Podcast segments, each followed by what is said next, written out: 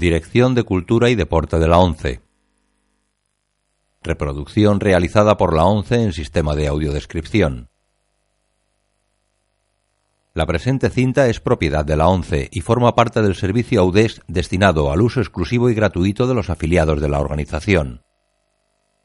Queda prohibida en consecuencia su utilización en forma distinta a la regulada por las normas del servicio AUDES establecidas por la ONCE, así como su reproducción, distribución mediante venta o alquiler, comunicación pública o explotación en cualquier otra forma.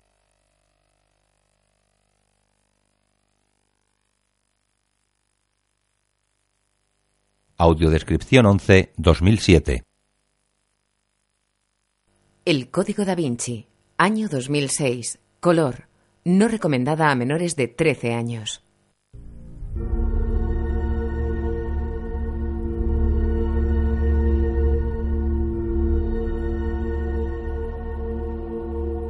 Columbia. Un fondo de mosaico azul gira arrastrando el logotipo de Columbia. Una gota cae desde la parte superior de la pantalla en negro. Se hunde en un líquido oscuro y viscoso al que hace ondular. Las ondulaciones se convierten en las letras de Imagine Entertainment. El mosaico azul aparece girando y arrastra las letras. Una luz dorada perfila la silueta de un pájaro. Skylark Productions.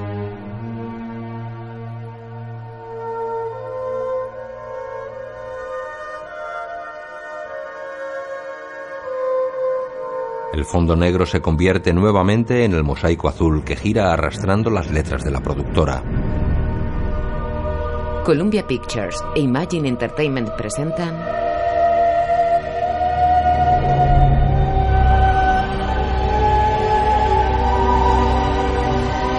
El Código da Vinci.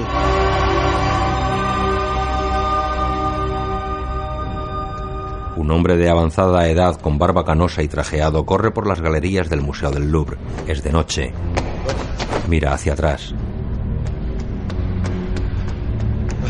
Atraviesa una gran sala. La sombra de un fraile encapuchado le persigue. El retrato de la dama del armiño parece mirarle. Otros retratados parecen clavar sus ojos en él. El anciano llega a una sala con techo abovedado de cristal. Se acerca a uno de los cuadros que hay en ella e intenta descolgarlo mientras el fraile se acerca cojeando. Al descolgar el cuadro se acciona la alarma y una reja cierra la entrada a la sala. No te muevas. Dime dónde está. Desde el otro lado de la reja el fraile encañona al anciano caído junto al cuadro. Se quita la capucha. Tus hermanos y tú estáis en posesión de algo que no os pertenece. No, no sé. No sé de qué me habla. ¿Serías capaz de morir por ese secreto? Por favor. Como quieras. Amartilla. Espera. El fraile es joven y albino. Mon Dieu, pardonnez-moi. Señor, perdóname. En la sacristía. Desde fuera.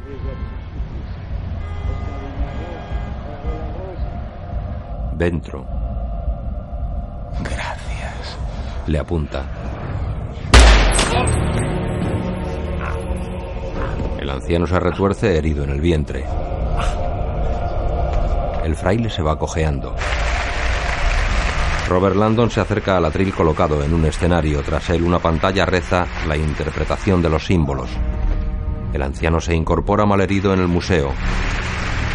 Landon deja una libreta sobre el atril. El anciano recorre varias salas del museo. Landon coge un micro. Gracias. Gracias. El anciano escribe con sangre. Landon se sirve agua y bebe. El anciano camina ensangrentado en la conferencia. Los símbolos son un lenguaje que nos ayuda a comprender el pasado. Como suele decirse, una imagen vale más que mil palabras. Pero, ¿qué palabras? Un encapuchado. ¿Podríais interpretar este símbolo? Decid lo primero que se os ocurra. Adelante. ¡Odio! ¡Racismo! El Ku Klux Klan. Sí, sí, interesante. Pero no estarían muy de acuerdo en España. Son túnicas que visten los penitentes. Ahora otro símbolo. Adelante. El maligno. La fourche du diable. ¿Alguien traduce? Lo que lleva el diablo. Pobre, pobre Poseidón. Ese es su tridente, un símbolo de poder para muchos en la antigüedad. Siguiente símbolo. Madonna con niño. Fe. Cristianismo. No, no. Es el dios pagano Horus y su madre, Isis, siglos antes del nacimiento de Cristo. Entender nuestro pasado determina decididamente nuestra capacidad para entender el presente. Así que, ¿cómo discernir entre verdad y creencia? ¿Cómo escribir nuestra historia personal o culturalmente y definirnos a nosotros mismos? ¿Cómo sumergirnos en años, siglos de histórica distorsión para encontrar la auténtica verdad? Hoy será esa nuestra misión. Mi hijo es alumno suyo en Harvard. Michael Kalb. Ah, sí, sí. Le adora. Dice que es el mejor profesor que ha tenido. Señora Kalb, creo que ya le he puesto a Michael un sobresaliente. Ya me lo ha dicho. Gracias. Gracias. Langdon. Firma libros. Hola. Bonsoir, profesor. Soy el teniente Collet de la DCPJ, es como el FBI francés.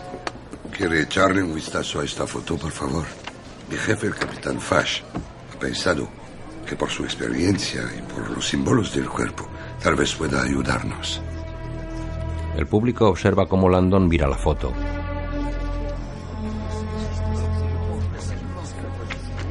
Me disculpa un momento. Se levanta y se aleja con el inspector. Había quedado para tomar algo con él esta Y tarde. lo sabemos. Él escribió su nombre en su agenda. No se ha presentado. Le he esperado más de una hora. ¿Qué provocó que le hicieran esto? Oh, no lo entiende, profesor. Le han disparado, sí. Pero lo que ve en esta fotografía se lo ha hecho el señor soñar a sí mismo. Landon le mira incrédulo. El fraile habla por teléfono. Rector omnes. Maestro, los cuatro han muerto. Los senescales y el mismísimo gran maestre. ¿Entonces conoces el paradero? Todos han coincidido, cada uno por separado. Quisque oculus. Temía que la inclinación al secreto del priorato prevaleciera.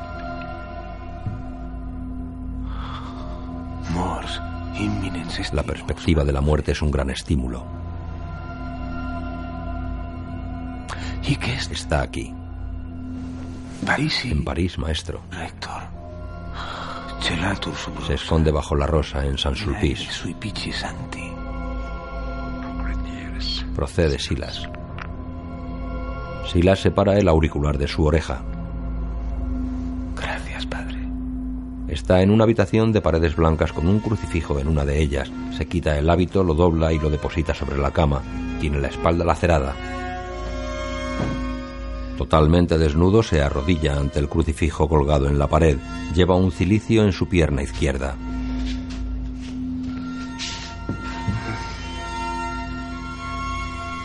Se quita el cilicio.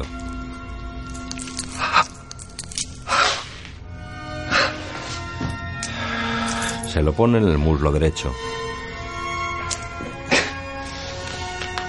Lo aprieta.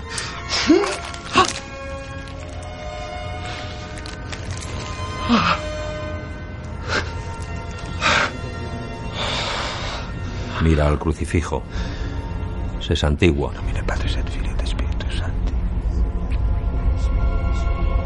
Coge unas disciplinas de puntas trenzadas. Se coloca en el centro de la vacía estancia. Castigo corpus. He flagelado mi cuerpo. Se flagela. La espalda queda marcada por las disciplinas.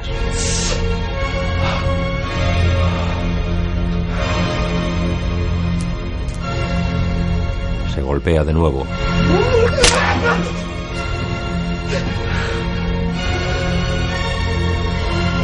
Mira al crucifijo con el rostro contraído por el dolor. Un coche se acerca al Louvre. Se apea Landon interpretado por Tom Hanks. El capitán está esperando. El coche del inspector se marcha dejando a Landon delante de la pirámide de estructura metálica forrada de cristal del Louvre. Muy bien. El ascensor interior de la pirámide sube.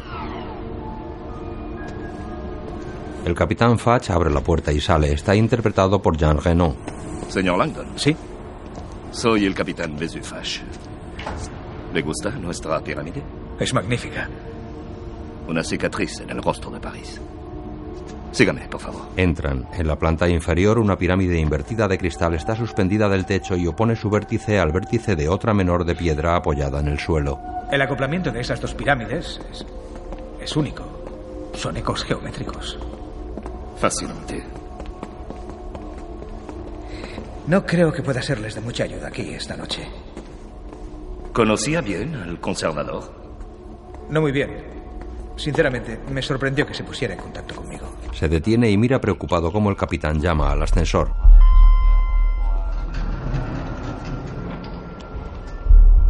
¿Podríamos ir por la escalera? El capitán entra en el ascensor. Landon le sigue aprensivo. Landon mira serio todos los detalles del ascensor. Así eh, que fue idea de Sonier que se vieran esta tarde. Sí. ¿Cómo? ¿Le llamó? Un email. Se enteró de que estaba en París. Tenía que contarme algo. ¿Qué? Mira el suelo. Está preocupado. Parece incómodo. Se abren las puertas y salen. Ah, la gran galería. Aquí es donde han encontrado el cuerpo. ¿Cómo puedes saber eso? Reconocí el parqué en la Polaroid. Es inconfundible. Tras la reja, el cuerpo desnudo de Soniag está en el suelo, con los brazos en cruz y las piernas abiertas, en la postura del hombre de Vitruvio de Leonardo da Vinci. Obispo y un sacerdote vuelan en un jet privado. Repasemos los temas de discusión, ilustrísima. Muchos catalogan al Opus Dei de secta lavacerebros, otros de sociedad secreta cristiana ultraconservadora. Está claro que algunos temen lo que no entienden. ¿Qué tal una actitud menos defensiva, ilustrísima? La prensa sigue cargando tintas contra nosotros. No somos mm, católicos de bufe libre. No vamos picando de aquí y de allá las normas. Cumplimos la doctrina de forma rigurosa. La doctrina exige el cumplimiento de los votos de castidad, el pago del diezmo y la expiación a través de la autoflagelación y del cilicio. Muchos de nuestros miembros están casados, muchos han creado familias. Solo una pequeña minoría elige una vida estética. ¿Por qué algunos medios Eso es de- todo, Michael. Gracias. Aringa Rosa. Contesta al móvil. Silas ha concluido su misión. La leyenda es cierta. Se esconde bajo la rosa. Casi he cumplido mi parte del trato. Concilio una Me hora. reúno con el concilio. En una hora tendré listo su dinero, Ya maestro. veo, rector. En el Louvre. El hombre de Vitruvio. Es uno de los dibujos más famosos de Leonardo da Vinci. ¿Y la estrella en el pecho? Un pentáculo. ¿Y qué significa? El pentáculo es un icono religioso pagano. El culto al diablo. No, no, no, no, no, no, no. Es el pentáculo anterior a ese. Este es un símbolo de Venus. Representa la parte femenina de todas las cosas. ¿Me está diciendo que el último acto de Sonier en la Tierra ha sido dibujarse el símbolo de una diosa en el pecho? ¿Por qué? Capitán Fash está claro que no sabría decirle por qué. Puedo decirle que él sabía mejor que nadie el significado de este símbolo y no tiene nada que ver con el culto al diablo. ¿Eso cree? Sí, ¿Y qué me dice de esto? En el suelo. Oh, Draconian Devil, oh Lame Saint, Diablo Draconiano, oh Pobre Santa. No significa nada, que yo sepa. ¿Qué haría usted si tuviera tan poco tiempo para escribir un mensaje? Bueno, supongo que intentaría revelar quién es mi asesino. Precisamente. Eso es. Precisamente. Eso es. Bien, profesor. Excusez-moi, commissaire. Agent Neveu, Llega la gente Neve. Por favor, disculpe la interrupción. No es el momento. Me he bajado las fotos del crimen y he descifrado el código. Es la serie de Fibonacci. Fibonacci. El código que ha escrito en el suelo. Me ha mandado para que se lo diga. Es la serie de Fibonacci. En orden Pero antes que descendente. nada, tengo un mensaje urgente para el profesor London. ¿No? ¿Mm? ¿Perdón? ¿Qué? Um, soy Sophie Neveu, criptografía de la policía francesa. Su embajada ha llamado a la división.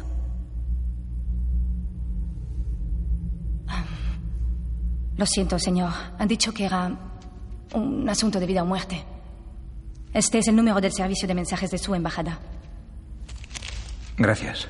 Landon lee la nota y marca un número en su móvil. Donc Sonier semble avoir laissé comme message la suite de Fibonacci. La suite de Fibonacci. Hola, estás llamando a casa de Sophie Neve. Mademoiselle Neve. Esto. Ah, no, es el número correcto. Tiene que marcar el código de acceso para oír sus mensajes. Pero me sale. Es un código de tres dígitos. Está en el papel que le he dado. Landon obedece y escucha el móvil.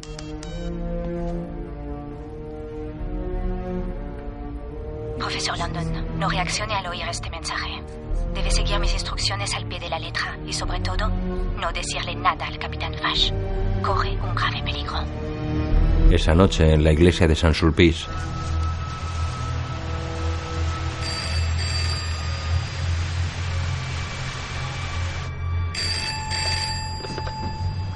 Iglesia de San Sulpice. Buenas noches hermana. Necesito que enseñe la iglesia esta noche. Por supuesto, padre, si no le parece demasiado tarde. ¿Y mañana? Nos lo ha pedido un importante obispo del Opus Dei. Será un placer. Cuelga. La monja vestida con bata se levanta, el viento cierra la ventana. La mira asustada. En la gran galería la agente Neves se marcha.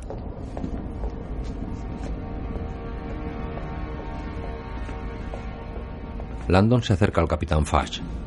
Ha, ocurrido un accidente. Un amigo. Tengo que coger un avión mañana por la mañana. Entiendo. ¿Podría ir al servicio? Quiero echarme un poco de agua en la cara. Sí. Ella dice que no significa nada. Una broma matemática. ¿No significa nada? Le muestra el papel con la serie de Fibonacci. Le echaré otro vistazo cuando vuelva. Se aleja del capitán. Lo siento. Por supuesto. Fatch arruga el papel. Landon entra en los servicios.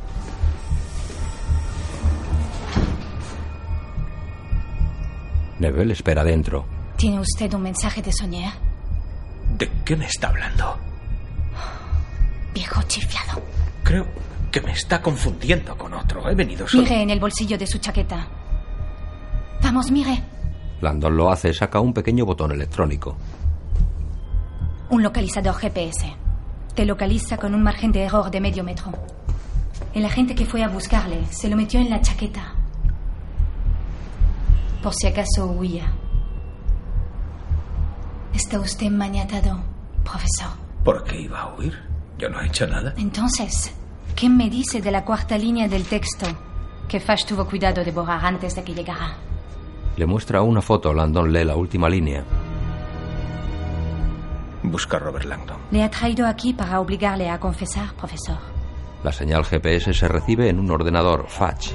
¿No ha salido? ¿Qué hace ahí dentro? En los servicios. Fash ni siquiera busca a otros sospechosos, ¿entiende? Está seguro de que usted es el culpable. ¿Cuándo se puso Sonier en contacto con usted? ¿Hoy? Sí, sí.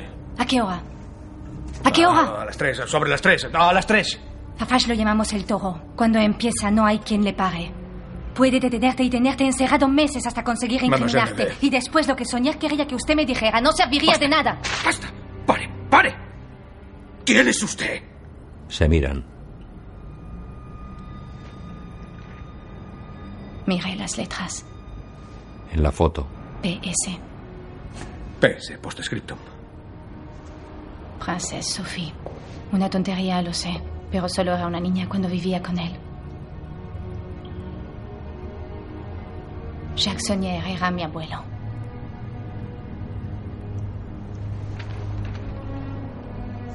Al parecer, su deseo antes de morir era que nos conociéramos. Si me ayuda a entender por qué, le llevaré a su embajada donde no podremos detenerle. Fash no iba a dejarme salir paseando, ¿verdad? Si queremos salir de aquí, tendrá que ser de otra forma. Se acerca a la ventana y mira a la calle mientras él se moja la cara.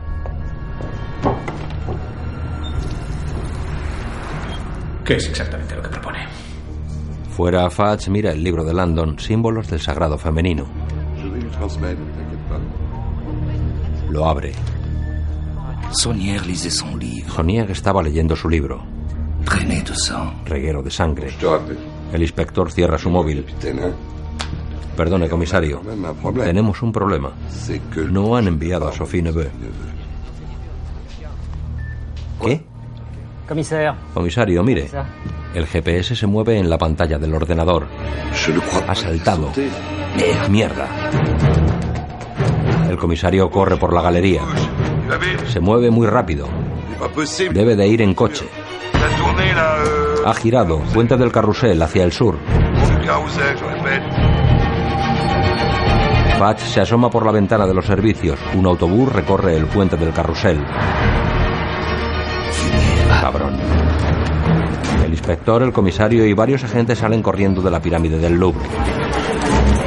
Los coches de policía abandonan el lugar. Desde una ventana del museo, Sophie y Landon les ven cruzar el puente del carrusel. En la galería, un agente está cerca del cadáver de Sonier. Sophie le espía. Ese poli va a registrar toda la planta baja. El policía se marcha. Sophie y Landon le ven. Discúlpeme un momento. Ella se acerca al cadáver.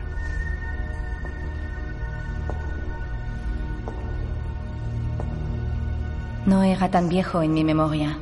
Se recuerda de niña corriendo por un campo de amapolas. Sonier sale de una casa campestre. La niña corre llorando. En el museo, Llevaba sin verle y sin hablarle desde hace mucho tiempo. se acuclilla junto al cuerpo. Me ha llamado al trabajo hoy varias veces. Decía que era un asunto de vida o muerte. Yo pensé que era una estrategia para volver a contactarme. Parece ser que él no podrá hacerlo. Contactó con usted.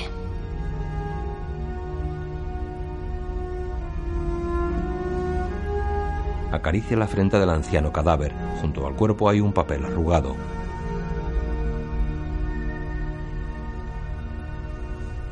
Se incorpora. Un momento. Profesor, Él coge el papel. Hay algo que no encaja. ¿Sí? ¿Ve? No encaja. Es la serie de Fibonacci. Los números de Fibonacci solo tienen sentido ordenados. Estos están desordenados. Si intentaba decirnos algo, tal vez lo estaba haciendo en clave. ¿La sujeta un segundo, por favor? Ella ilumina el suelo con luz violeta. Esta frase no tiene sentido.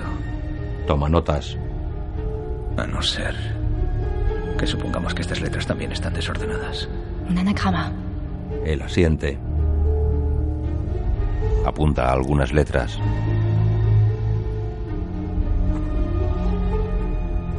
Tacha lo escrito. ¿Tiene memoria fotográfica? No demasiada, pero recuerdo bastante lo que veo.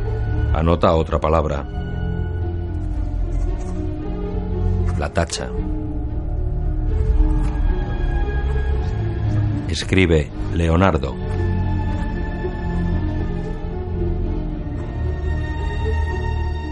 Vaya. Sí, es un anagrama. Si ordenamos estas letras, el resultado es Leonardo da Vinci de Mona Lisa. Profesor, la Mona Lisa está justo allí. En la calle varios policías registran el volquete de un camión. El inspector entrega el GPS al comisario. Regardez-moi ça. Mire, lo ha tirado por la ventana para que cayera en el camión. Qué listo el tío. L'admirez ¿Ahora lo admiras? Qué imbécil. ¿A quién hemos dejado en el museo? ¿A Ledoux? Llámalo. Su sonrisa tiene una frecuencia espacial baja. En el museo. El horizonte es considerablemente más bajo en la izquierda que en la derecha. ¿Por qué? Bueno, ve, parece mayor vista desde la izquierda. Históricamente la izquierda era la parte femenina y la derecha la masculina. En el suelo, bajo la Mona Lisa. Enfoca la luz violeta al lateral del cuadro y ve una frase escrita a mano. So dark the con of man. Tan oscuro el engaño del hombre. No. Dice más que eso. ¿Es otro anagrama? ¿Puede descifrarlo?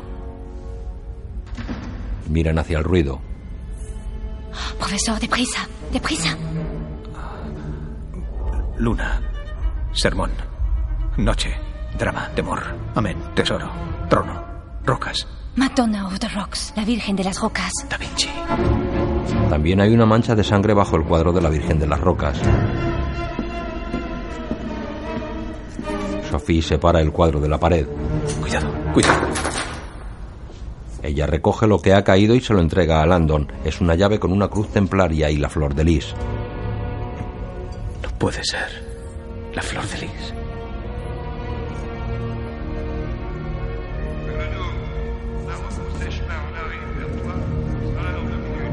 Se miran. Un policía llega a la gran galería. Sophie y Landon bajan la escalinata junto a la Victoria de Samotracia. Los coches patrulla llegan a la explanada de la pirámide de entrada al Louvre.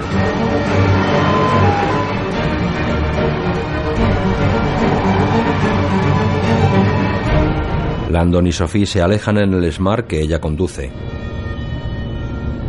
Ella sostiene la llave de la flor de lis. Era de soñar. Recuerdo que la encontré una vez de pequeña. Prometió que un día me la regalaría. ¿Has oído alguna vez esas palabras, Sophie? Tan oscuro el engaño del hombre. No. ¿Y usted?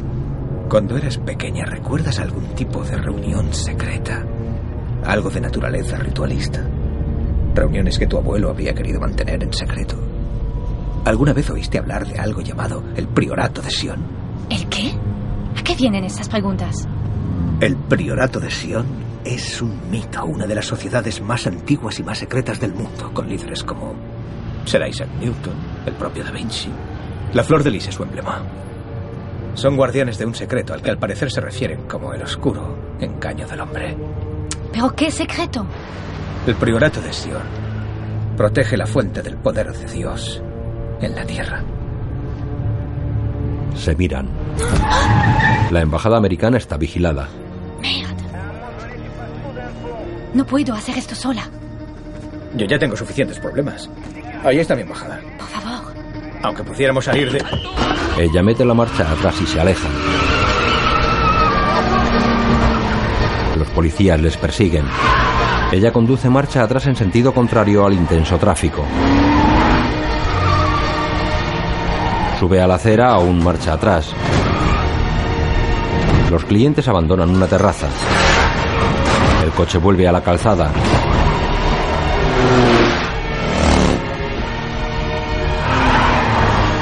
Los coches policía les persiguen de cerca. El Smart se dirige hacia dos camiones que pasan bloqueando un cruce. No, no, no, no pasa. ¡No pasa, no pasa! Pasa por el estrecho hueco entre los camiones. Rompió el retrovisor, choca contra una farola. Los policías no pasaron. Bueno, eso ha sido. Se marchan, ya conduce hacia adelante. Los policías ordenan a los camiones que abran hueco. Tenemos que escondernos. Silas aparca su coche frente a la iglesia de San Sulpice.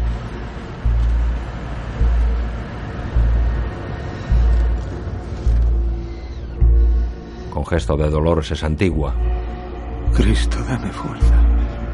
Se recuerda de adolescente. Un hombre en camiseta tira la mesa de la cocina y golpea a una mujer. El chico coge un cuchillo. Se lo clava al hombre. El chico está en la cárcel. En el coche. Cristo, dame fuerza. En la cárcel el chico mira a su alrededor. Años después pasea por la celda y lee sentado en el camastro.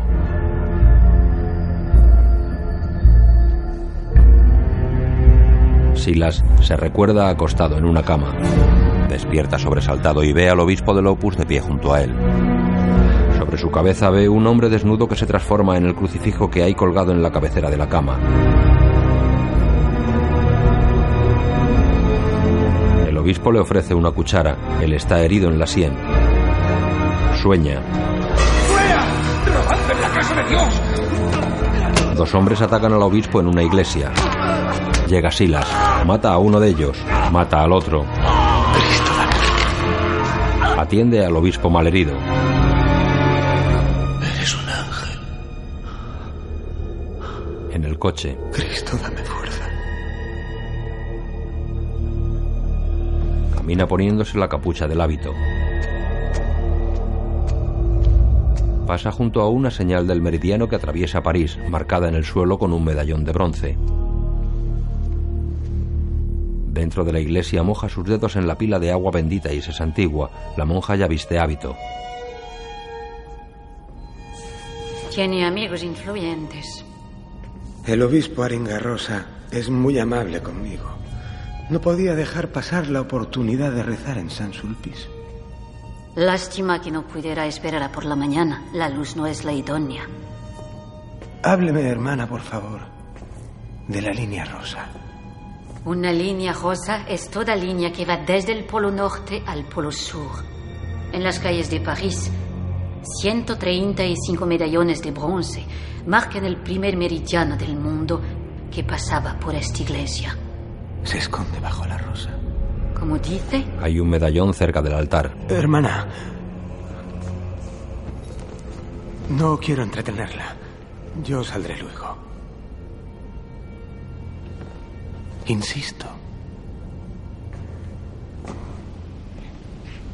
Que la paz del Señor sea contigo. y contigo. Recelosa, la monja se marcha. El inspector y el comisario en la explanada del Louvre. Han encontrado el coche de Neve en la estación del norte y se han comprado dos billetes a Bruselas con la tarjeta de crédito de Langdon. Es una trampa. Enviado un agente a la estación del norte. Interrogada a los taxistas. Haré una requisitoria internacional. La Interpol no sabemos si es culpable. Yo sé que es culpable, no cabe duda. Robert Landon es culpable. Landon y Sophie llegan al parque de Boulogne. Algunas prostitutas abordan a los conductores. ¿Esto es el Bois de Boulogne? Estaremos a salvo en este parque unos minutos. Cruzan una reja y entran a la zona boscosa.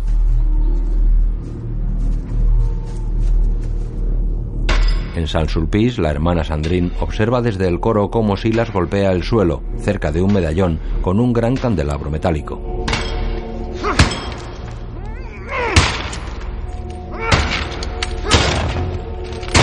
Silas abre un agujero en la losa y mete la mano.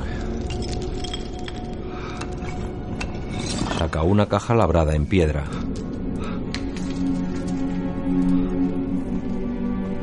Le quita la arena. En la cubierta hay una inscripción que reza Job 3811. La hermana lo ve escondida. En el Bois de Boulogne, un yonki prepara una dosis de heroína en una mesa con bancos de madera. ¿Qué desea aquí? Se acerca al yonki.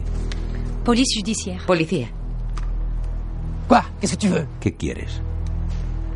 Sophie se acerca al yonki y echa billetes sobre la mesa. 500 balles por tout. 50 euros por todo eso. Y cómprate algo de comer. El yonki la mira incrédulo.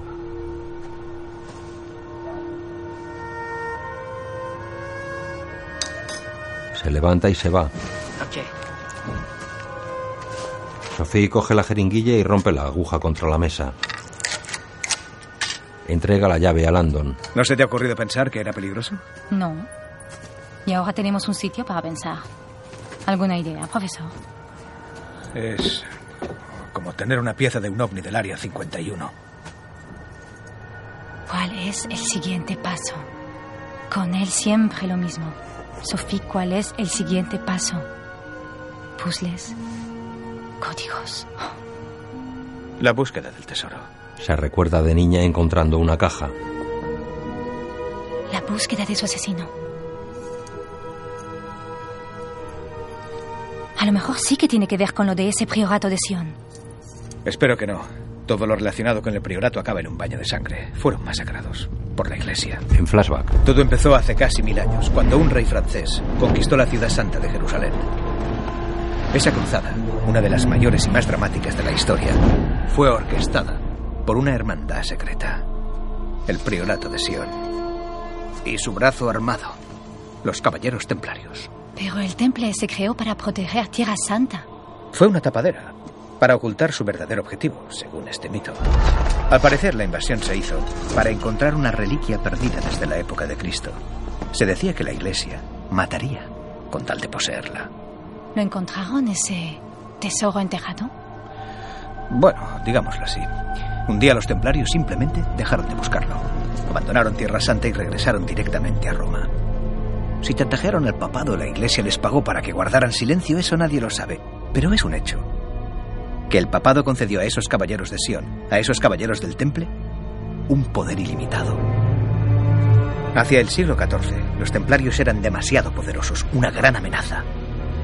Así que el Vaticano envió órdenes selladas por toda Europa que debían abrirse simultáneamente.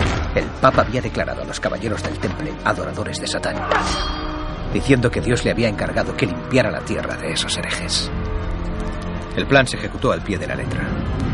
Los templarios fueron prácticamente exterminados.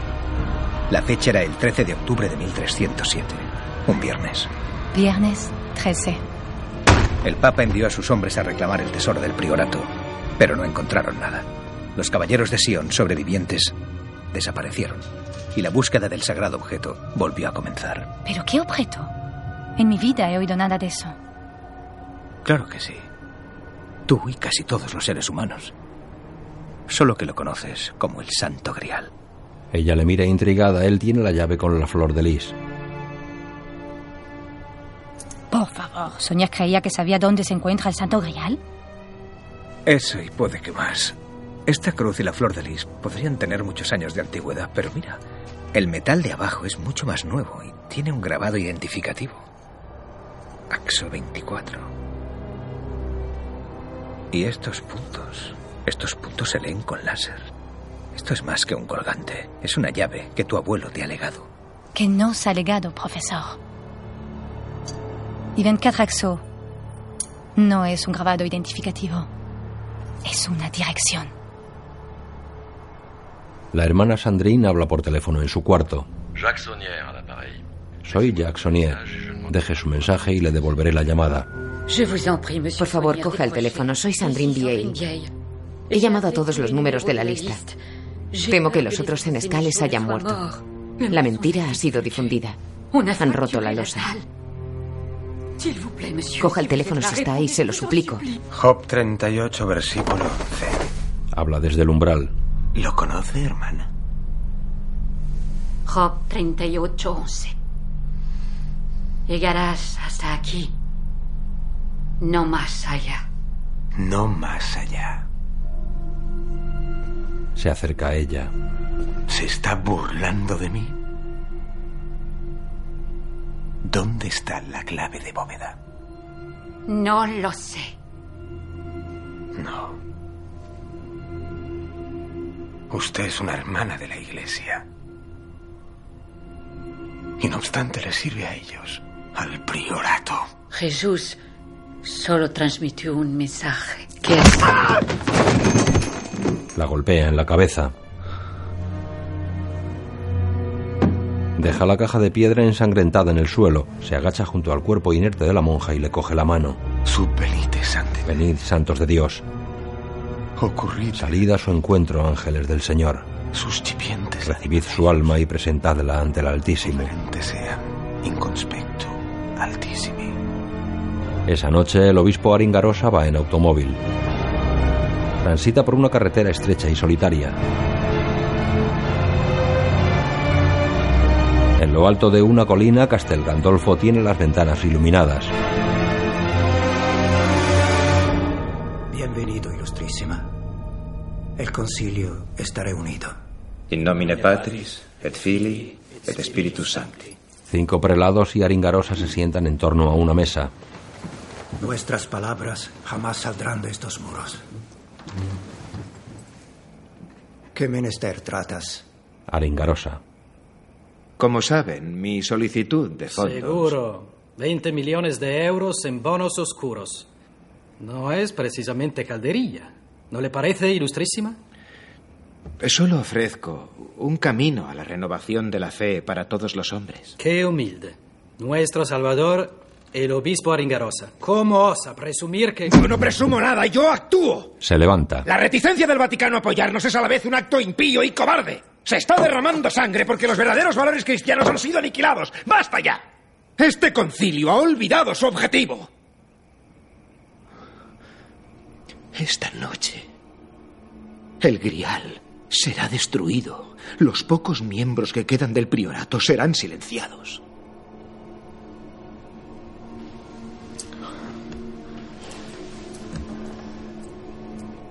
Se ha puesto en contacto conmigo un hombre que se hace llamar maestro. En París, al teléfono. Oui. Dos prostitutas los han visto subirse a un taxi en el Bois de Boulogne. Landon y Sophie salen de un taxi en una calle del París nocturno. Se acercan al edificio de la banca de Zurich. ¿Es por su pericia? ¿Perdona? Sobre el priorato. ¿Cree que por eso Soñar le contactó? Se me ocurren decenas de eruditos que saben del tema más que yo. En realidad, Mete la llave en un cajetín. no creo que le cayera muy bien. Una vez se burló de mí, arrancó una carcajada general. ¿Y qué dijo? Se abre la puerta del banco.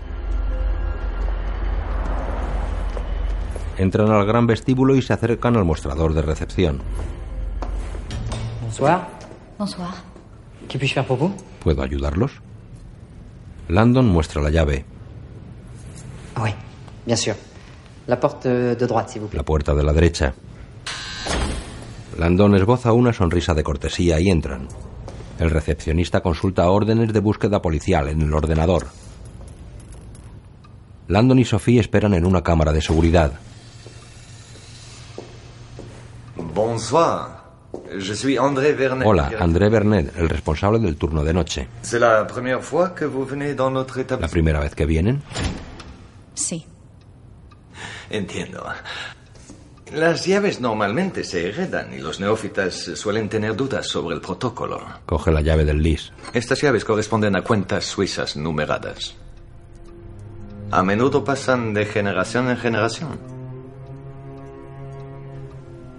¿Es la suya, mademoiselle? El plazo mínimo de depósito es de 50 años.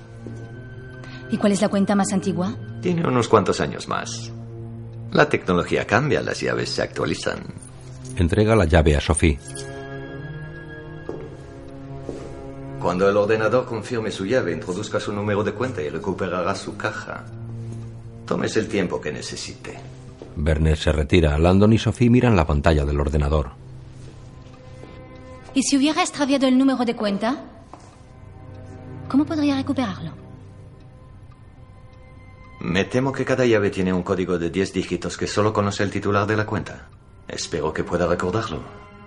Un solo error y el sistema quedará bloqueado. Se va. Diez. Diez. La serie de Fibonacci de tu abuelo. Saca el papel arrugado. ¿Desordenada u ordenada? Ordenada. La llave es tuya. Sophie introduce la llave. El ordenador se activa. Es curioso. Ni siquiera me gusta la historia. Marca los números. Nunca he visto que indagar en el pasado traiga algo bueno.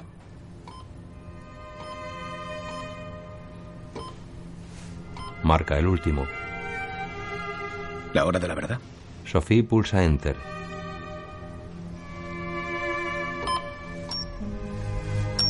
El número es correcto. Se activa un robot que recoge una caja y la deposita sobre una mesa giratoria que la conduce ante ellos.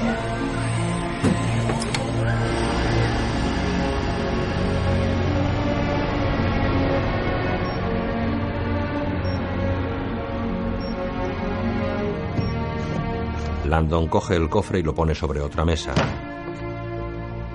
Sophie lo abre. Dentro hay una caja hexagonal de madera con una rosa grabada en la tapa. Dios mío, no puedo creerlo.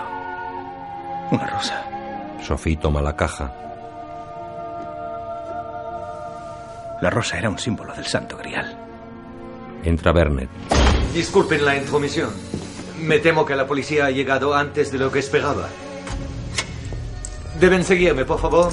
Es por su propio bien. Salen. ¿Sabía que iban a venir? Mi vigilante me ha avisado al llegar de su situación. La suya es una de las cuentas de mayor antigüedad y máximo nivel. Incluye un salvoconducto. ¿Un salvoconducto? Les ruego que entren, por favor. No hay tiempo que perder. Landon mira aprensivo el furgón blindado. ¿Ahí dentro? El inspector Colette llega al cordón policial formado frente al banco. El furgón conducido por Bernet sale a la calle. Se detiene junto al inspector. Bernet abre la puerta del conductor. Colette muestra su placa. Hola, ¿ocurre algo? Buenas, policía. Eh. Yo solo conduzco a Zurich. Nada de francés. ¿Inglés? Bien. Ahora sí. Bien. Estamos buscando a dos delincuentes. Muestra dos pasquines. Está en el sitio adecuado. Esto está lleno de delincuentes. ¿Importa abrir atrás? Venga ya. ¿Cree que se fían de nosotros con lo que nos pagan? ¿No tiene llaves de su furgón? Está blindado. Las llaves las mandan al destinatario. Oye, ¿le importa? Ya estoy atrasado. El inspector se fija en el reloj de Bernet. ¿Y todos los conductores llevan un Rolex? ¿Qué? Esta porquería vale 40 euros en Barbes. Se la vendo por 35. No, no. Ah, 30. No, no me interesa. Vaya, 30. He dicho que no. ¿Qué? Arranca. Hey. Colette golpea el lateral del furgón mientras este se aleja. Después, en Castel Gandolfo, Ahora esperar. El maestro llamará y me dirá dónde hay que entregar el dinero. Ha depositado mucha fe en ese maestro suyo. Así es. Y le he entregado a un ángel para que cumpla su voluntad. Seguramente no hay mejor soldado del Señor que Misilas. Propongo firmemente nunca más pecar, confesarme y cumplir la penitencia que me sea impuesta. En su cuarto Silas está desnudo y arrodillado. Se levanta frente al crucifijo. El furgón del banco recorre un túnel. En su interior, Sophie lleva la caja de madera en la mano. El Santo Grial. Una copa mágica. La fuente del poder de Dios en la tierra. Qué tontería. ¿No crees en Dios? No. Solo en las personas. En que a veces pueden ser buenas. ¿Es usted piadoso, profesor? Recibe una educación católica. Eso no es una respuesta. Landon se recuerda de niño en el pozo. Profesor, ¿se encuentra bien? Adelante, ábrela. Venga. Sophie abre la caja. Extrae un cilindro dorado. Un cryptex. Se utilizan para guardar secretos. Lo diseñó Da Vinci. Se escribe la información en un rollo de papiro que se enrolla alrededor de un delicado frasco de cristal que contiene vinagre. Si se intenta forzar, el frasco se rompe. El vinagre deshace el papiro. Y el secreto se pierde para siempre. La única forma de acceder a la información es conocer la contraseña de estos cinco discos, cada uno con 26 letras. Son 12 millones de posibilidades. Nunca he conocido a una chica que sepa tanto sobre los cryptex. Sonier una vez me hizo uno. Sonier entrega un cryptex a Sophie niña. En el furgón, Sophie mira el cryptex pensativa. A mí, mi abuelo, me regaló un trenecito. Está claro que esto no es el Santo Grial. El furgón atraviesa una zona boscosa. Por favor. Vaya, no se encuentra bien. ¿Puedo intentar algo? No sé por qué, pero funciona. Mi madre me lo hacía cuando estaba asustada, creo. ¿Crees? Sí. Se frota las manos y las pone sobre las sienes de Landon. Él tiene las manos tensas. Ella se recuerda de niña. ¿Ça va mieux, Sophie? Van en coche. Colisiona contra un camión. Los sanitarios atienden a las víctimas. Sonier lleva a la niña Sofía en brazos. Mis padres murieron en un accidente de coche con mi hermano. En el furgón. Yo tenía cuatro años. Lo siento. Fue hace mucho tiempo. Masajea las sienes de Landon. Las manos de él se distienden. Él abre los ojos que tenía cerrados y relajados. ¿Mejor? Sí. Bien. Ella se separa y se acomoda en el suelo. El furgón transita por un camino de tierra entre árboles.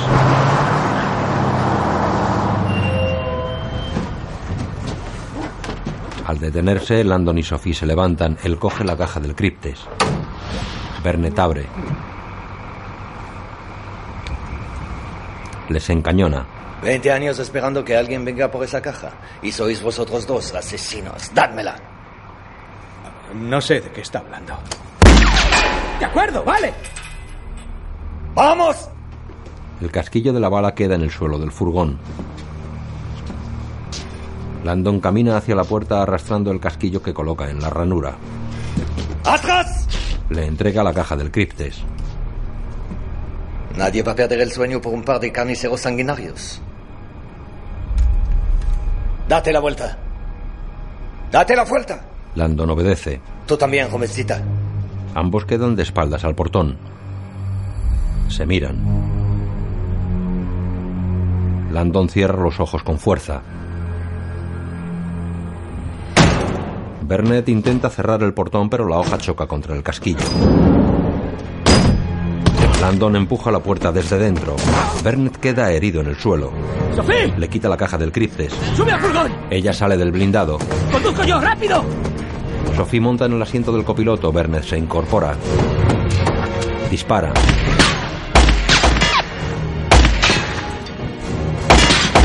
Las balas rebotan en el blindaje del furgón. Arrancan y se alejan. Bernet tropieza y cae. La noche está levemente iluminada por la luna. Impotente, Bernet les ve alejarse. El furgón recorre una carretera asfaltada. ¿Qué pasó? Exactamente entre tu abuelo y tú. Ella sujeta la caja del criptes. Me he dislocado el hombro. Me han disparado. Estoy sangrando. Tengo que saberlo. Dices que te crió. Pero hacía tiempo que ya no os hablabais. Sigues llamándole por su apellido. Dices que odias la historia. Nadie odia la historia. Solo odiamos nuestras propias historias. ¿Y ahora qué eres? ¿Psicólogo? ¿Y si Sonier hubiera estado iniciándote en el priorato? ¿A qué te refieres con iniciarme? Tu abuelo te daba puzzles y críptex cuando eras pequeña. ¿Estás diciendo que todo esto es cierto? ¿El priorato? ¿El santo grial? Nos vemos envueltos en un mundo en el que mucha gente cree que esto es cierto, tan cierto como que la gente mata. ¿Quién? Él la mira impotente, cambia de marchas y vuelve la vista al camino. Esto supera mis competencias. Conozco un historiador experto en el grial. Está totalmente obsesionado con el mito del priorato. Es un inglés que vive aquí, en Francia. ¿Confías en ese hombre? Espero que sí. Fatch mira la documentación de Bernet en el hospital. Descorre la cortina y entra. Vernet André.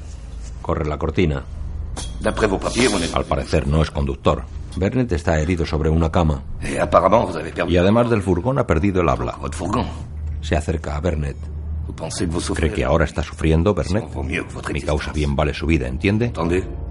Bernet le mira intrigado. ¿Qué quiere? El furgón lleva un localizador GPS. Actívelo. Esa noche el furgón está ante la garita de entrada a la finca de un castillo francés. El interfono está situado a la derecha del vehículo. Por favor, espere. Veré si puede recibirle. Está en el lado contrario. A Lee le gusta todo a la inglesa, hasta sus coches. Robert, ¿te debo dinero? Lee, amigo mío. ¿Te importa? ¿Te importa abrirle a un viejo compañero? Faltaría más. Gracias. Pero primero la prueba de honor. Tres preguntas. Una cámara les enfoca desde el interfono. Adelante, dispara. La primera. ¿Querrás que te ofrezca café o té? Té, por supuesto. Excelente. Segunda. ¿Leche o limón? ¿Leche? Eso dependería del té. Correcto. Y ahora la tercera y la más profunda de todas. ¿En qué año un remero de Harvard venció a uno de Oxford en la regata Henley? Landon y Sophie se miran, ella niega. Seguro que semejante despropósito no ha podido ocurrir. Tienes un corazón noble. Puedes pasar. Bienvenido a Chateauvillet. Fach al teléfono. Estamos recibiendo la señal del furgón. Ya era hora. Cuelga y se acerca a las pantallas de seguimiento GPS. Localizado, señor. El localizador marca Billet. Dile a Colette que no se mueva de allí hasta que yo llegue. A todas las unidades, diríjanse a Chateauvillet. Los sospechosos Neve y Landon están dentro. Batch entra en su coche. Marca un número en su teléfono móvil.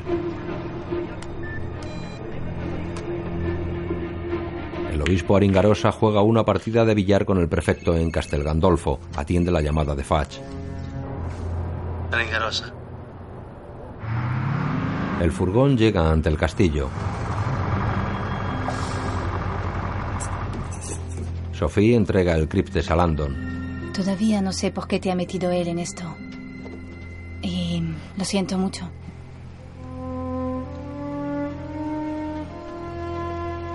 Pero la verdad es que me alegro.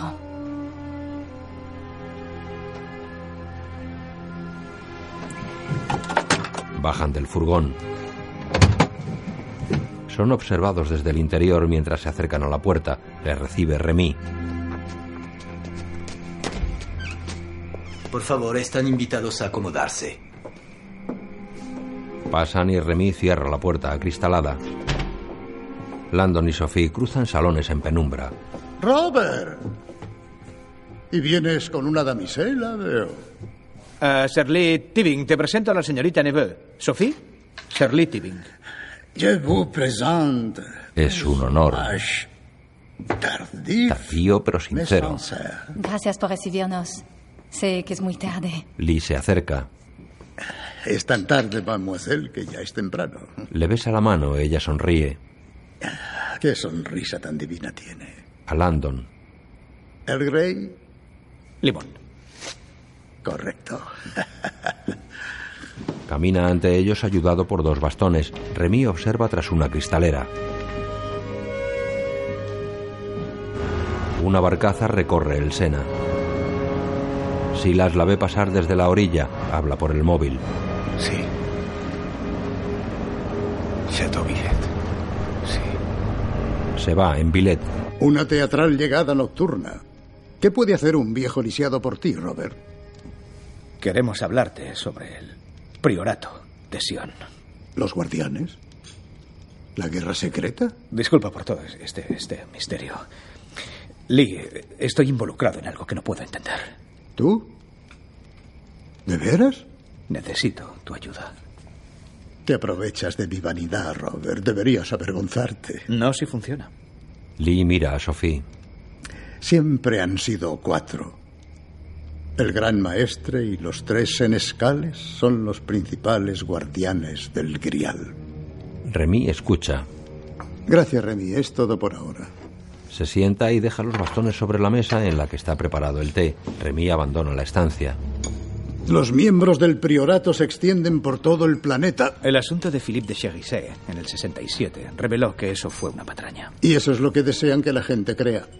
El priorato tiene una única misión, proteger el mayor secreto de la historia moderna. Ah, sí, la fuente de poder de Dios en la tierra. Eso es un malentendido muy extendido. El priorato protege la fuente del poder de la iglesia en la tierra. El santo grial. No entiendo nada. ¿Qué poder? ¿El de... una taza mágica? Robert, ¿te ha dicho que el santo grial es una copa? Sophie mira a Landon intrigada. Silas conduce temerariamente.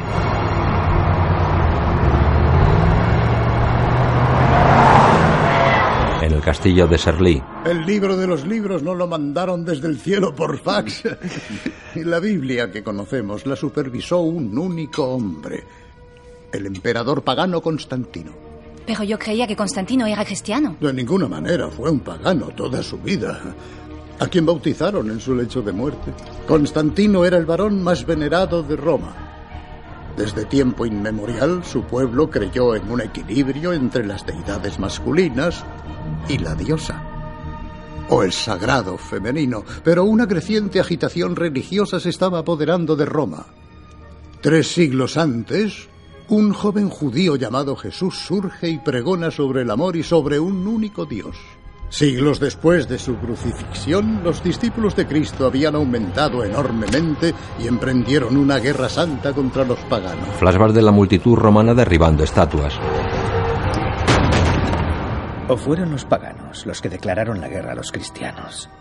Lee, no se sabe quién empezó a cometer las primeras atrocidades de esa época. Pero sí estaremos de acuerdo en que el conflicto llegó a tal extremo que amenazaba con dividir Roma en dos. Landon asiente. Constantino podría haber sido un pagano toda su vida, pero también era pragmático. Y en el 325 después de Cristo decidió unificar Roma bajo una sola religión, el cristianismo. El cristianismo estaba en pleno apogeo. No quería que su imperio se desmoronara. Y para reforzar aquella nueva tradición cristiana, Constantino celebró una asamblea ecuménica conocida como el Concilio de Nicea. En flashback. Y en ese concilio las numerosas sectas cristianas debatieron y votaron todo, desde la aceptación o rechazo de ciertos evangelios o la fecha de la Pascua, hasta la administración de los sacramentos y, por supuesto, la inmortalidad de Jesús. Me he perdido. Bueno, Masher, hasta ese momento de la historia, Jesús era para la mayoría de sus seguidores un poderoso profeta, un gran hombre, pero un hombre al fin y al cabo, un mortal. ¿No el Hijo de Dios? Ni siquiera un sobrino lejano. Constantino no inventó la divinidad de Jesús, simplemente consintió una idea que ya estaba muy extendida. Semántica. No, nada de semántica. Estás interpretando hechos para respaldar tus conclusiones. Un hecho. Para muchos cristianos, Jesús pasó de mortal un día a divino el siguiente. Y para muchos cristianos se realzó su divinidad. Absurdo. Incluso se anunció formalmente. Ni siquiera se pusieron de acuerdo sobre el credo de Nicea. Perdonen. ¿Quién es Dios? ¿Quién es humano? Recuerda a Sonier muerto. ¿Cuántas muertes ha provocado esta pregunta? Mientras ha habido un único Dios verdadero, se ha matado en su nombre. Coge los bastones y se levanta. Deja que te enseñe el grial. Llegan a otra sala. Supongo que conoces la última cena. El gran cuadro de Leonardo da Vinci. El cuadro aparece en una pantalla conectada a un ordenador. Y querida, si cierras los ojos... No nos vengas con truquitos de prestidigitador. Me has pedido ayuda, si no recuerdo mal. Permite que un anciano se tome ciertas licencias. Bien, mademoiselle, ¿dónde está sentado Jesús? Sophie cierra los ojos. En el centro. Bien, sus discípulos y él están partiendo el pan. ¿Y qué beben? Vino. Bebían vino. Espléndido. Y una última pregunta. ¿Cuántas copas de vino se ven en la mesa? ¿Una? ¿El Santo Grial? Abre los ojos. Ella mira el cuadro. No solo una copa. Ni un solo cáliz. Bueno, es un poco extraño, ¿no? Teniendo en cuenta que tanto la Biblia como la leyenda del Grial celebran ese momento como la llegada definitiva del Santo Grial. Eh. Bien, Robert, podría sernos útil. Si eres tan amable, enséñanos los símbolos del hombre y de la mujer, por favor. Oh, sin mi chistera. Ah. Yo sé sacar un conejito muy mono. Junta las yemas de los dedos manteniendo los codos separados. Este es el símbolo original de lo masculino. Es un falo rudimentario. Oh, bien apuntado. Efectivamente. Se conoce comúnmente como la espada. Representa agresividad y virilidad. Es un símbolo que aún podemos ver en los uniformes militares modernos. Sí, cuantos más penes, mayor graduación. Hombre, son todos iguales. Bien, como podrás imaginar, el símbolo de lo femenino es justo lo contrario. Se llama el cáliz. Y el cáliz parece una copa o una vasija. Y lo que es más importante, tiene la forma de un útero. No, el grial jamás ha sido una copa. es literalmente el antiguo símbolo de la feminidad. Y en este caso el de una mujer que guardaba un secreto tan poderoso que de ser revelado destruiría los cimientos del cristianismo. Un momento. ¿Está diciendo que el Santo Grial es una persona? ¿Una mujer? Y precisamente aparece justo ahí. En el cuadro. Pero son todos hombres. ¿Ah, sí? ¿Qué me dices de la figura a la derecha de Jesús sentada en el lugar de honor? ¿Mm? Cabello pelirrojo, manos femeninas cruzadas. Se adivina un pecho, ¿no? Sophie mira boquiabierta la figura femenina. Incroyable. Patuta fe. Se llama escotoma. La mente ve lo que quiere ver. ¿Quién es ella? Querida, es María Magdalena. ¿La prostituta? No era tal cosa. Difamada por la Iglesia el 591 después de Cristo, la pobre. María Magdalena era la esposa de Jesús. Silas escala un muro de piedra, después corre al castillo. En el interior, Eso es el cuento de la vieja. La vieja primigenia. No hay ninguna prueba empírica. Eh, sabe también como yo que hay muchas pruebas que lo respaldan. Teorías, simples teorías. Mira cómo van vestidos Jesús y María Magdalena. ambos llevan mantos parecidos. Son imágenes especulares. La mente ve lo que quiere ver. Y aventurándonos más en lo sorprendente, mira cómo Jesús y Magdalena están unidos por la cadera y se inclinan en direcciones opuestas, como si se quisiera crear una forma en el espacio negativo entre ellos. Leonardo nos entrega el cáliz. Entre las figuras se forma el símbolo femenino. Y Robert, fíjate en lo que sucede cuando estas dos figuras cambian de posición. María sobre Jesús. Que Da Vinci lo pintara no quiere decir que sea verdad. No, pero la ley de historia lo convierte en verdad. Ahora escuchad esto, es del Evangelio de Felipe. ¿Felipe? Sí, fue eliminado en el concilio de Nicea, junto con todo aquel evangelio que hiciera parecer a Jesús humano y no divino. Y la compañera del Salvador es María Magdalena. Cristo la amaba más que a todos sus discípulos y solía besarla en Pero la... aquí no dice nada de matrimonio. De hecho, en realidad... eh, Robert, En realidad, en esos tiempos, la palabra compañera literalmente significaba esposa. y esto es del Evangelio de la propia María Magdalena. ¿Escribió un evangelio? Podría ser. Robert, ¿vas a jugar limpio? Podría ser. Y Pedro dijo, ¿la prefiere a nosotros? Y Leví respondió, Pedro, combates contra la mujer como contra un adversario. Si el Salvador la ha hecho digna, ¿quién eres tú para rechazarla? Y entonces, querida, Jesús le dice a María Magdalena que su misión es continuar su obra. María Magdalena, no Pedro. La iglesia tenía que ser dirigida por una mujer. Pocos saben que María Magdalena descendía de reyes, como su marido. Bien, querida, ¿cómo se dice en francés Santo Grial? Le Saint Graal. Que proviene del inglés medio sangrial, según la leyenda artúrica. Bien, en dos palabras, cortamos después de la G y entonces... No se refiere a algo santo, sino a sangre real. Cuando la leyenda habla del cáliz que contenía la sangre de Cristo, está hablando en realidad del útero femenino que albergaba el linaje real de Cristo. ¿Cómo podría tener Cristo descendencia a no ser Que que... Magdalena estuviera embarazada en el momento de la crucifixión. Se levanta. Flashback de María embarazada huyendo de Jerusalén. Por su propia seguridad y por la del futuro vástago de Cristo, Magdalena huyó de Tierra Santa y se vino a Francia. Y aquí se dice que dio a luz a su hija Sara. Se sabe el nombre de la hija. Una niña. Sí. Si fuera verdad, sería el colmo. ¿Por qué? Los paganos alcanzaban la trascendencia a través de la unión del hombre y la mujer. Hallaban a Dios a través del sexo. En el paganismo las mujeres eran veneradas como el camino hacia el cielo. Pero la iglesia moderna tiene el monopolio de eso. La salvación es a través de Jesucristo. Y quien guarda las llaves del cielo es el dueño del mundo. La mujer, por tanto, representa una gran amenaza para la iglesia. La Inquisición no tardó en redactar el que podría ser el libro más manchado de sangre de la historia de la humanidad. El Maleus Maleficarum. Se lo lanza a Robert. El martillo de las brujas. Instruía al clero sobre cómo localizar, torturar y matar a todas las librepensadoras. En la Edad Media una mujer es arrojada al agua.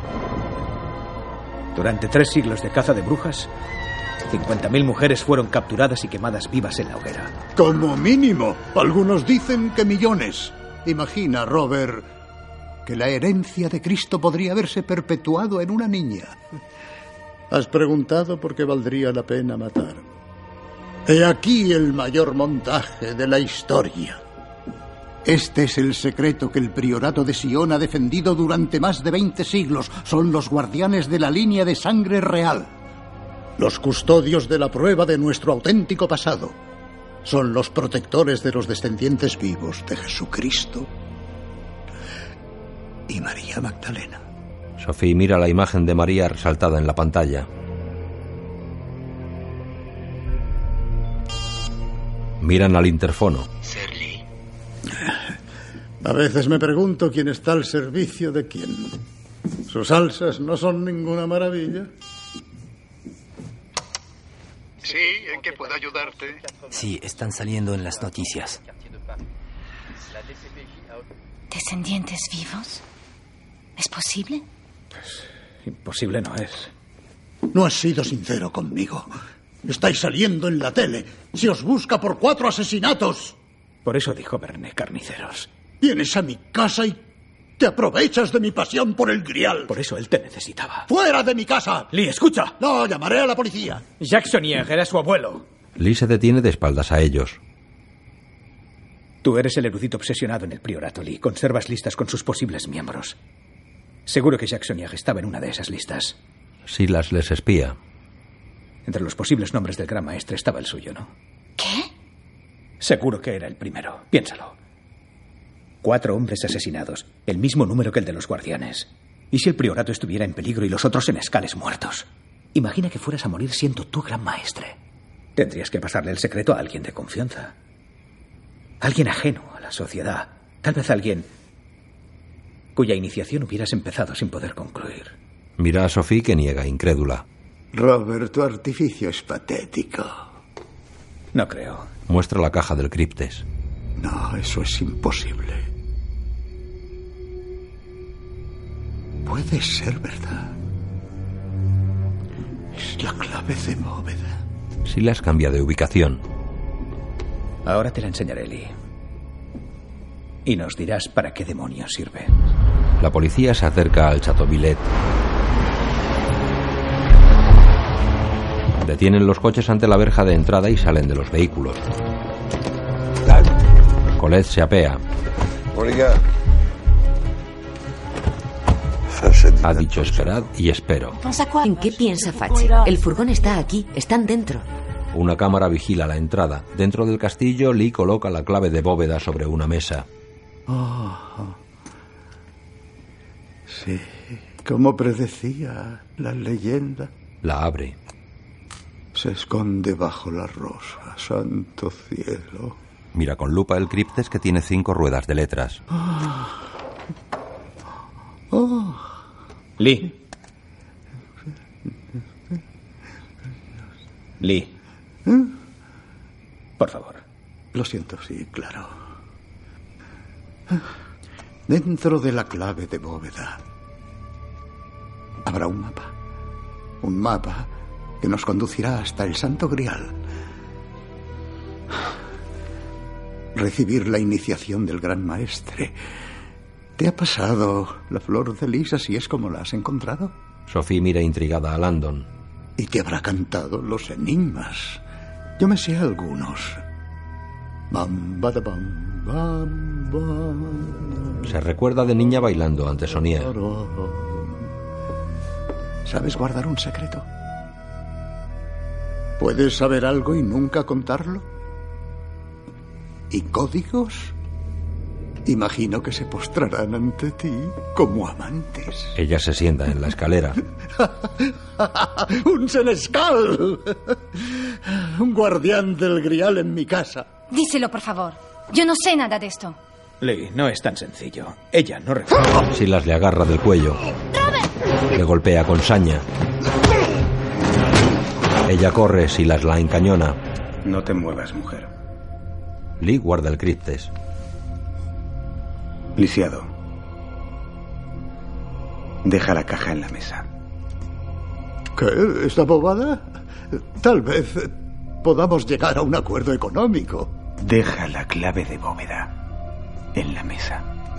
No lo conseguirás. Silas se acerca a Lee. Solo los dignos lograrán abrir la clave. Ve el pie ensangrentado de Silas. Silas le apunta y amartilla. Se miran fijamente. Lee está sentado cerca del monje. Deja la caja sobre la mesa. Cuando Silas extiende la mano para cogerla, Lee le golpea en la pierna con los bastones. Una bala rompe una ventana. Lee golpea a Silas con los bastones. Sophie lo noquea. Fuera. Vamos a echar la puerta abajo. Dentro Silas está inconsciente. Vaya, querida. Ella corre junto a Landon. Siéntate. ¿Estás bien? Sí, sí. ¿Y tú? Sí. Haz algo de provecho, estúpido franchute. Trae algo para inmovilizar a este monstruo. Remy trae cinta adhesiva y ata a Silas. Encima de las articulaciones. Afortunadamente, un dragón fácil de abatir. Lleva un cilicio. ¿Un qué? Mira, mira. Le descubre el muslo. Se inflige martirio para poder sufrir como sufrió Cristo. Opus Dei. Fasces del Opus Dei. El policía que nos persigue lleva la, la insignia de la cruz. Robert. En el monitor ven cómo los policías arrancan la verja de entrada. Tengo que decir que con vosotros no se aburre uno. Lee, Coge la clave de bóveda. ¿quieres lo que hay en esta caja? Tenemos que salir de aquí. Bueno, casualmente, tengo un avión. Los coches de la policía llegan a las inmediaciones del castillo. Fuerzan una puerta y entran con las armas preparadas.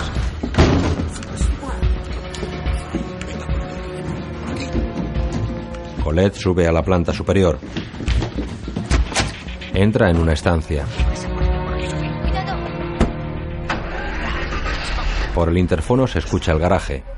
Colette lo apaga y mira por una ventana. Un todoterreno sale del castillo. Mierda. El todoterreno circula por una zona boscosa. Las ramas golpean el parabrisas. Los policías los persiguen. El todoterreno baja una pronunciada pendiente. Circula por el accidentado terreno sin luces y entre espesa arboleda. La policía transita por otro camino. Cristo bendito. Muy oportuno. Si las patea, va amordazado. No sé por qué te quejas. Legítimamente podría pegarte un tiro y dejar que te pudrieras en mis jardines. Lee, baja el arma. Podríamos necesitarle. Buena idea. El monje albino va tras la reja que pateó. El Opus Dei. ¿Qué es? Una secta católica conservadora. El Opus Dei es una prelatura del Vaticano. ¿Estáis diciendo que el Vaticano mata a la gente? No, no, no. ¿Por esta caja? No, no, no. Ni el Vaticano ni el Opus Dei tampoco. Sin embargo, estamos en mitad de una guerra que lleva librándose toda la vida.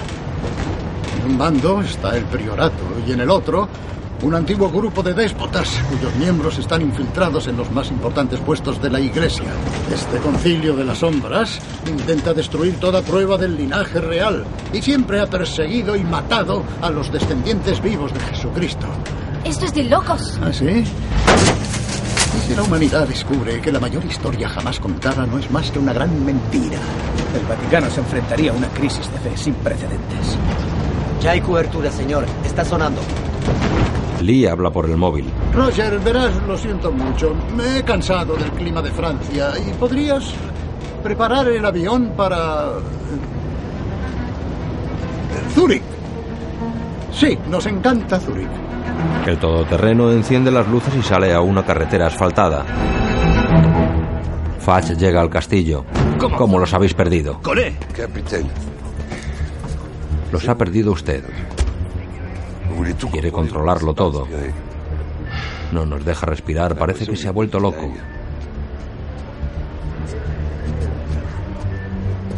¿Cuál es su problema con esos dos?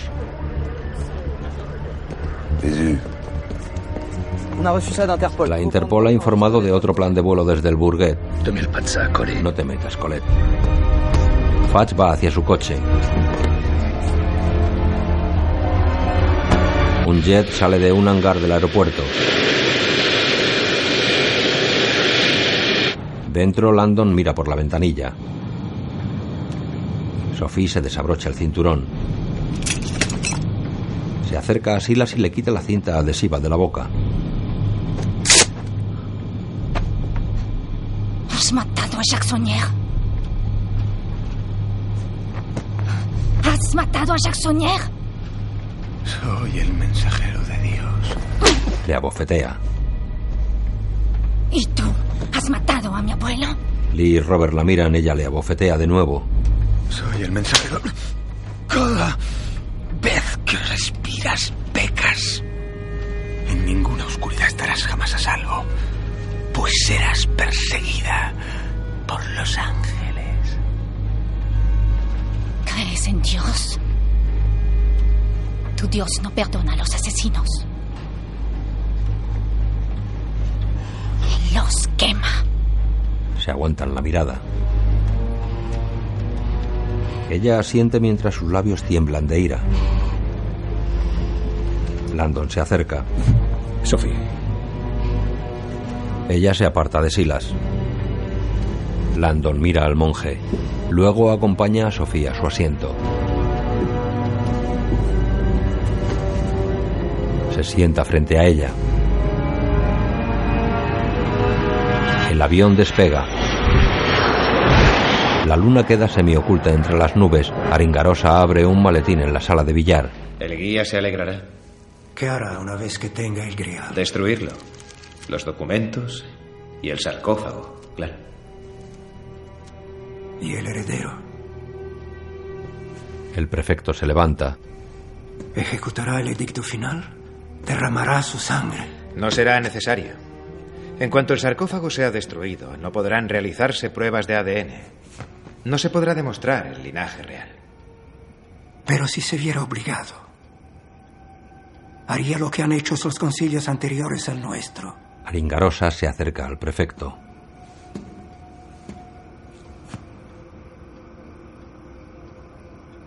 Cristo.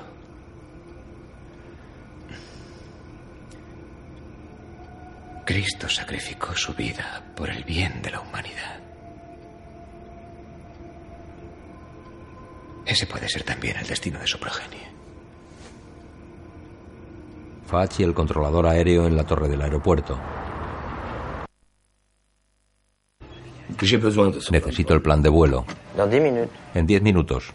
Se lo estoy pidiendo. El controlador coge un bocadillo. Es mi descanso. Se levanta. Vuelvan diez minutos. Fach le golpea. Mi nariz. El plan de vuelo, por favor. ¿Qué haces, capullo? Fach le patea.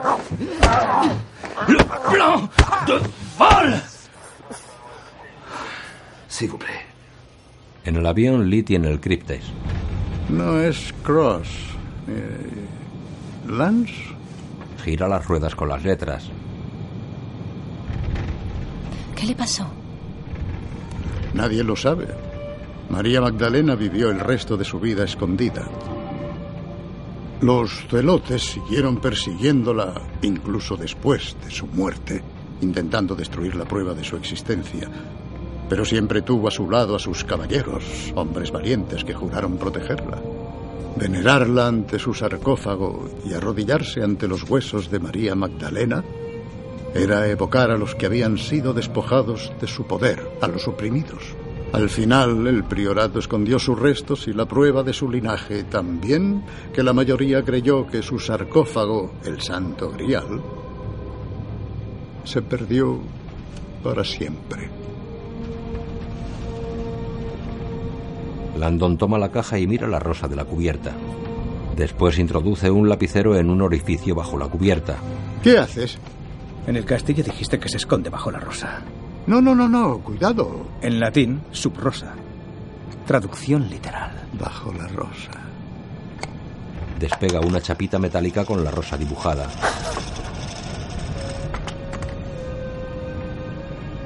Mira el reverso. Necesitamos un espejo. Al revés, al estilo de Leonardo. Gracias. Lee la inscripción. In London lies a knight a pope interred. Y hace en Londres un caballero por un papa enterrado. El fruto de su obra despertó odio sagrado. Buscad en su sarcófago un orbe olvidado. Hablará de carne rosa y de vientre fecundado. ¿Yace en Londres un caballero por un papa enterrado? Un caballero cuyo entierro ofició un papa. Los caballeros de Sion no eran caballeros vulgares. Los templarios. Solo hay un sitio donde enterrar a un templario en Londres. La iglesia del temple. La iglesia del temple. Si me disculpas, querida, Roger y yo debemos discutir un cambio en el plan de vuelo. Lee. Dar refugio y transportar fugitivos. Ya te has implicado bastante.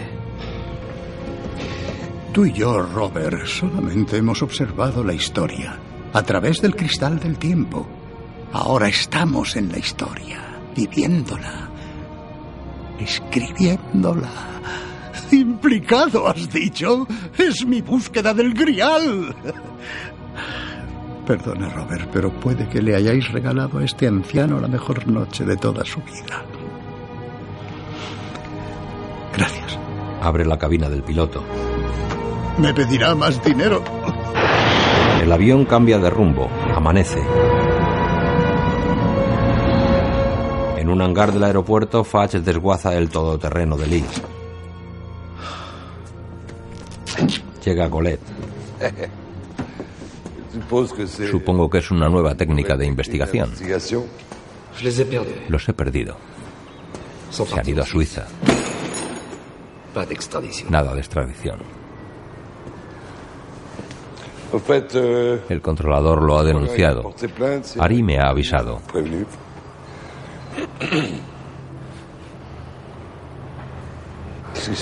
¿Qué pasa, Bessie?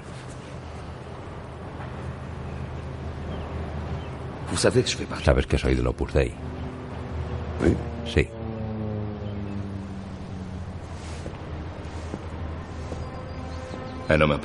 Se ha puesto en contacto conmigo el obispo de mi prelatura. Me ha dicho que ha confesado al asesino. Se llama Robert Landon. Dice que no podría imaginar la maldad de su alma, que iba a seguir matando. Me ha dicho que debía detenerlo. Ha roto el secreto de confesión. Me ha encargado que detenga a Robert Landon. Dime, Colette. ¿A quién he traicionado? ¿Al obispo? ¿O a Dios?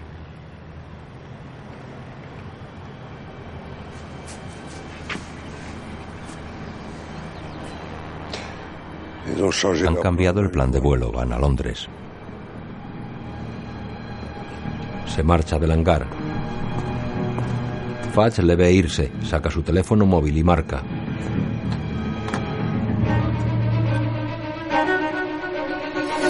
Varios coches policía ingleses circulan en fila por una carretera. Sophie los ve desde el interior del avión. Landon y ella se miran. El jet se acerca al aeropuerto. ¡Los tengo, Torre! Dígale al Hawker que aterrice y que espere en la pista. El avión toma tierra.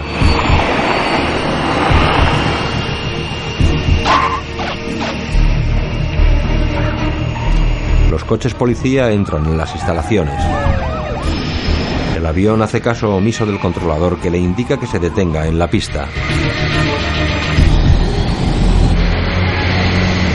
Sophie mira por la ventanilla.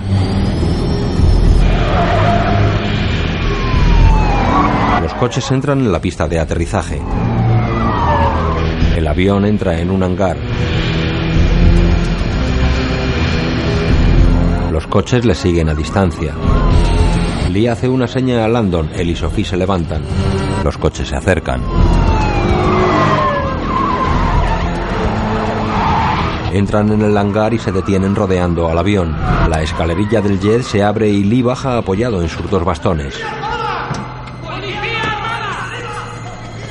¡Policía armada! ¡Manos arriba! ¡Manos arriba! ¡Manos arriba! ¡Manos arriba ahora! Es fácil decirlo, pero hacerlo yo. Un inspector se acerca mostrando su placa. Ah, buenos días. A estas alturas me detienen por aquel pequeño asunto del hachís. Señor, la policía francesa afirma que transporta a fugitivos y que lleva un rehén a bordo. Tengo que detenerles. Por desgracia, tengo una importante cita con el médico a la que no puedo faltar. Iré por el coche, señor. Esto es grave. La policía francesa está en camino. ¡Alto! Inspector, no tengo tiempo para jugar al gato y al ratón. Llego tarde, me voy. Si es tan importante que nos detengan, se verán obligados a dispararnos. Empiece por él. Señala a Remy.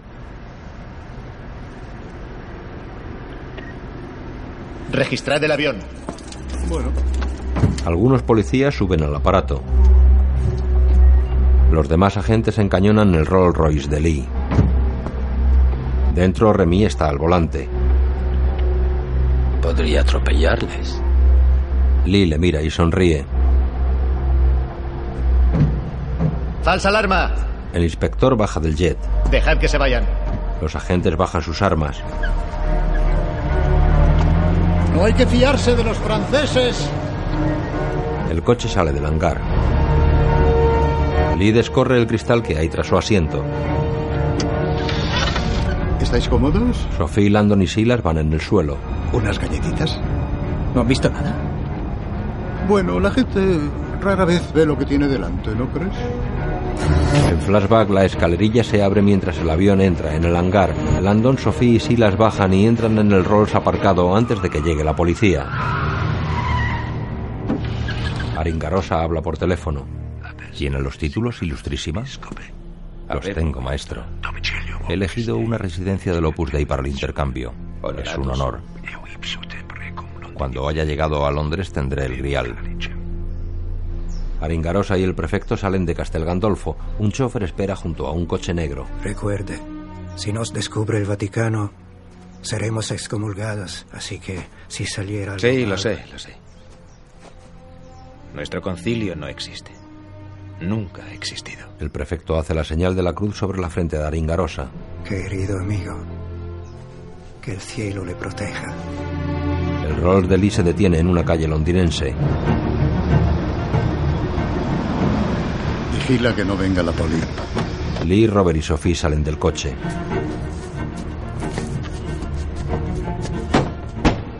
Caminan por un jardín entre edificios. Debo decir, Robert, que me ha impresionado cómo has aguantado mi estrecho habitáculo.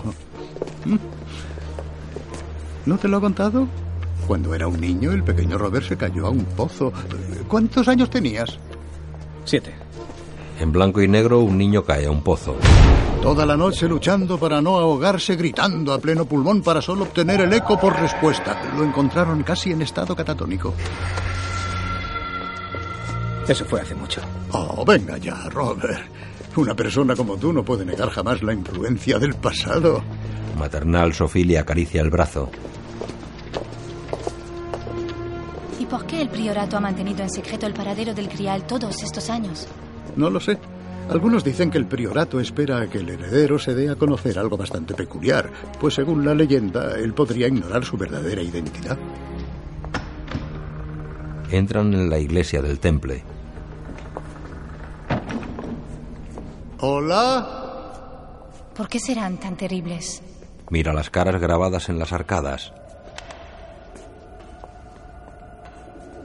Qué frío. Yace en Londres un caballero por un papa enterrado. Se acercan a ocho estatuas de caballeros yacentes en el suelo colocadas por parejas.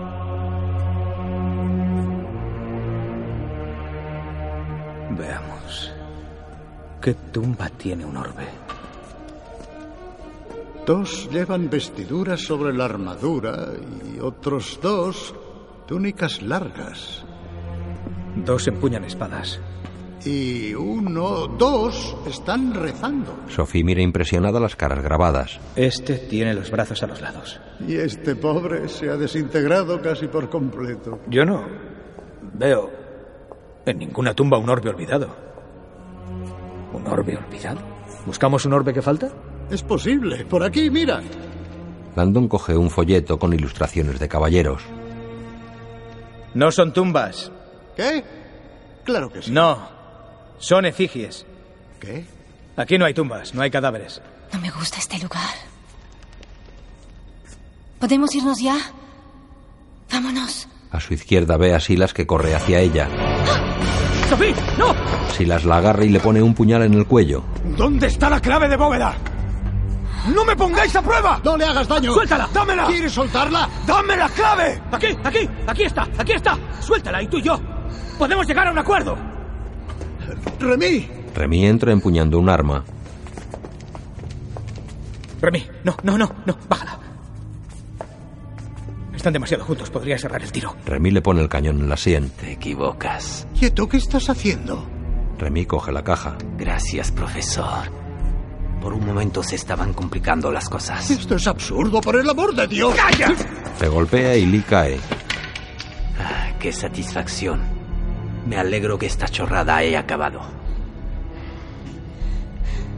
Mete a Tibing en el maletero. ¿Qué? Silas tira a Sophie y coge a Lee. Landon se acerca a ella herida en la rodilla. ¿Estás bien? Silas se lleva a Lee. Remy sigue encañonándoles. Lo siento. Apunta. Una paloma le distrae. Landon y Sophie corren. Remy les persigue. Fuera ve cómo corren cruzándose con un grupo de religiosas. Corre tras ellos escondiendo el arma. Remy se cruza con el grupo de monjas. Landon y Sophie salen a una concurrida calle y corren.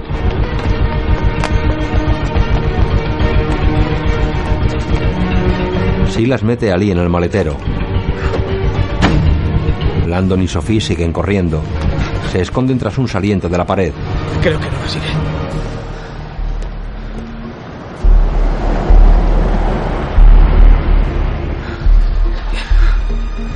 No matarán a Lee.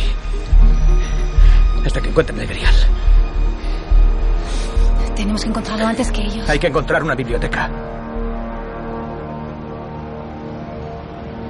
Remy conduce el Rolls de Lee. Silas va en el asiento del copiloto. Una vez se puso a lloriquear porque gastaba mucho espacio este maletero. A ver si lloriquea ahora. ¿Es usted el maestro? Lo soy. Soberbio trabajo. Ha sido de gran servicio. Todavía hay que abrir el cryptex. ¿Puedo seguir ayudando? Ya has hecho bastante. No podemos permitir que el ego nos desvíe de nuestro objetivo. Entiendo. Bien. El coche se detiene. Espera aquí, en esta residencia del Opus Dei, y te daré tu recompensa. Me libraré del viejo. Que Dios te bendiga, Silas. Maestro. Inclina la cabeza. Remy le besa en la sien. El Señor esté contigo. En un autobús. Estamos al menos a media hora de la biblioteca Chelsea. Si queremos ayudar a Lee es demasiado tiempo. Un titular de periódico reza Asesinato en el Louvre. Sophie mira atrás. Un joven manipula un teléfono móvil. Ella se levanta. ¿A dónde vas? A inscribirte en la biblioteca. Landon la mira confuso. Ella se acerca al joven y habla con él. Chico le hace hueco y ella se sienta a su lado. Disimuladamente hace señas a Landon para que se acerque. Ella entrega el teléfono del chico a Landon. ¿No me has dicho que tenías novia? Sophie se levanta y deja el sitio a Robert. Gracias. A ver si podemos acceder a la base de datos desde aquí. Y hace en Londres un caballero por un papa enterrado. Palabras clave: London Night Pope. Su preciado tesoro casi se pierde y con él mi fortuna. A orillas del Támesis, Remy coge un paquete al vuelo. ¿No es increíble lo bien que lo he hecho? he convencido hasta el monje. Debería ser actor. Coge una petaca plateada que le ofrecen. Brindemos por nuestro éxito, maestro. El fin de nuestro viaje está cerca. Bebe. Devuelve la petaca. Su identidad irá conmigo a la tumba. En el autobús con el chico. Este es el problema, colega. Es una coincidencia lingüística. ¿Ves? Con las palabras clave en inglés no dejan de salir páginas de un tío llamado Alexander Pope. Alexander Pope. A. Pope. A Sophie. No, papá. Tu abuelo era un genio. Ella le mira desconcertada. Él toca el timbre del autobús. Vamos. A orillas del Támesis, la mano de Remy tiembla. Se desabrocha la camisa. Se incorpora convulso. Cae de rodillas. Queda tumbado en el suelo entre estertores. Muere.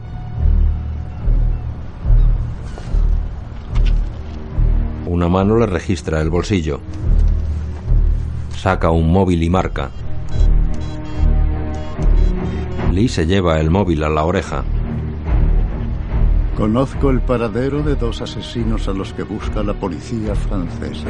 En una comisaría, una agente camina hasta un despacho en el que espera Fatch. Hemos recibido una emergencia. La triangulación indica que se ha hecho desde los Docklands. Era un hombre. Afirma que los dos asesinos se esconden en una residencia del Opus Dei. Sophie y Landon cruzan una calle cerca de la abadía de Westminster hacia la que caminan.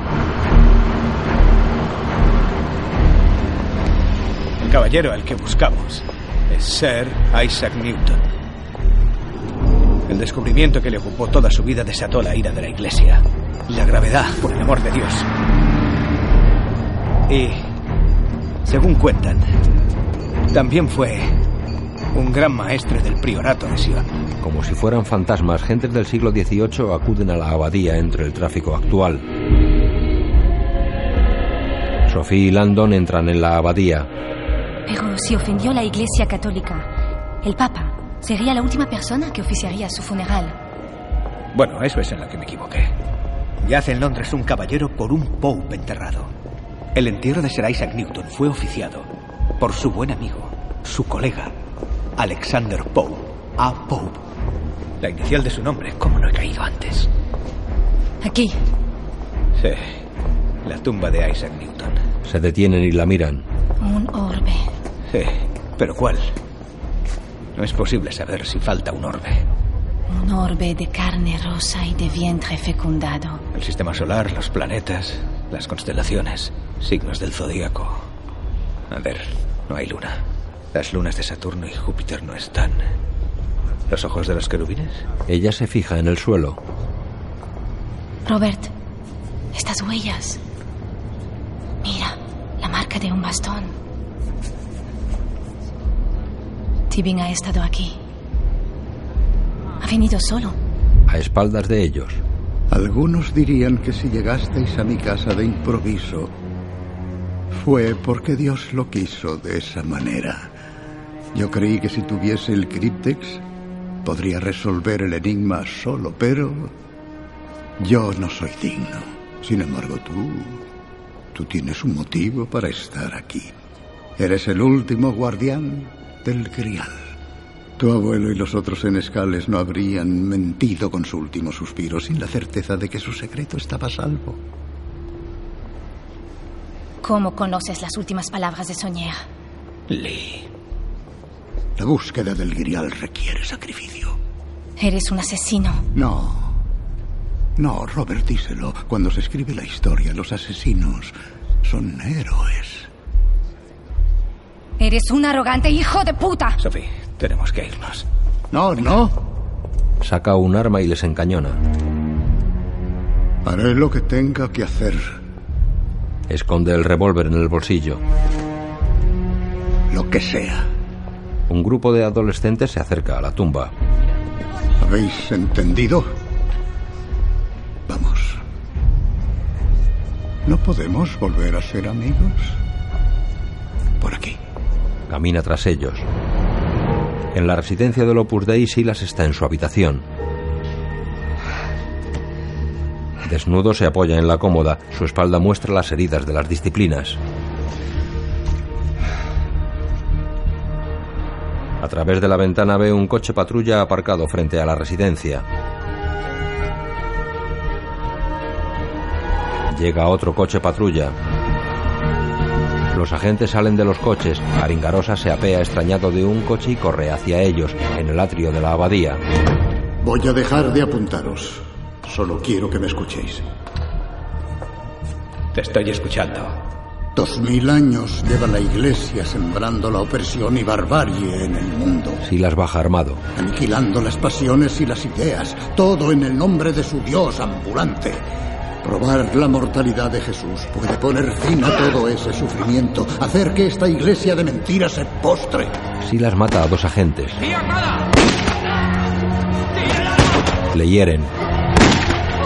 Aringarosa llega a su espalda. Silas gira y dispara. Desconcertado, Silas se acerca al obispo herido en el suelo.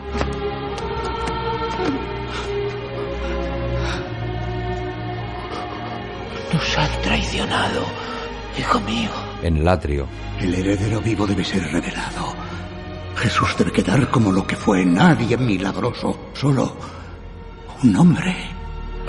Lo siento. en la residencia, la policía rodea a Silas. ¡Policía armada! ¡Tire el arma! ¡Tire el arma! ¡Tire el arma!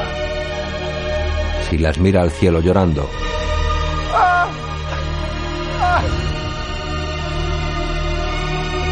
¡Tire el arma! ¡Tire el arma!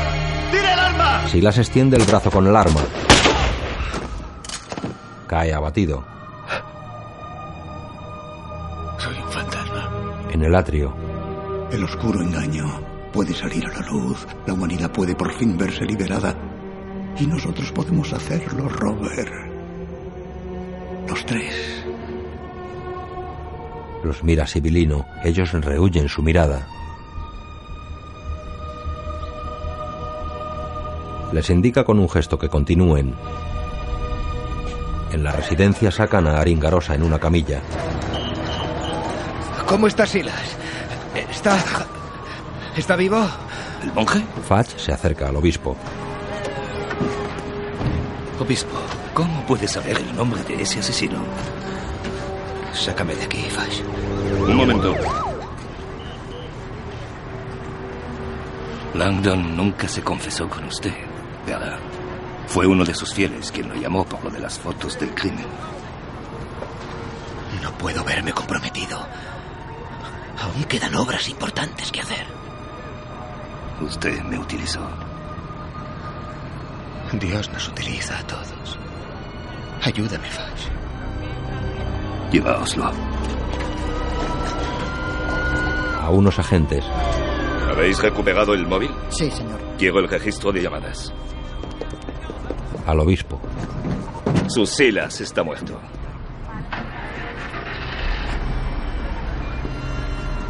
En una zona en obras de la abadía, La misión sagrada del priorato era revelar el heredero en los albores del nuevo milenio. El milenio asomó y el heredero siguió oculto. El priorato falló en su sagrada misión.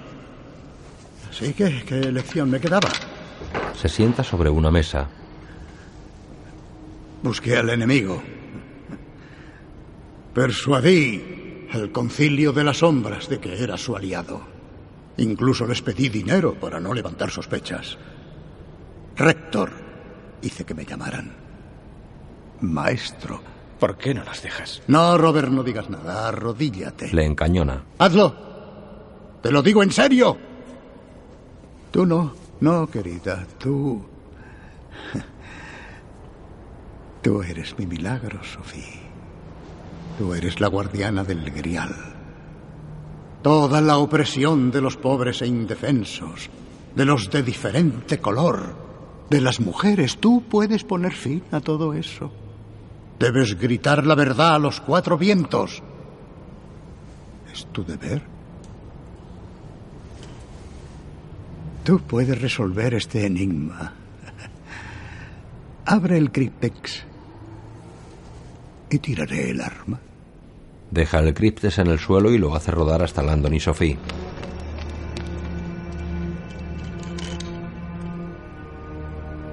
Los tres lo miran.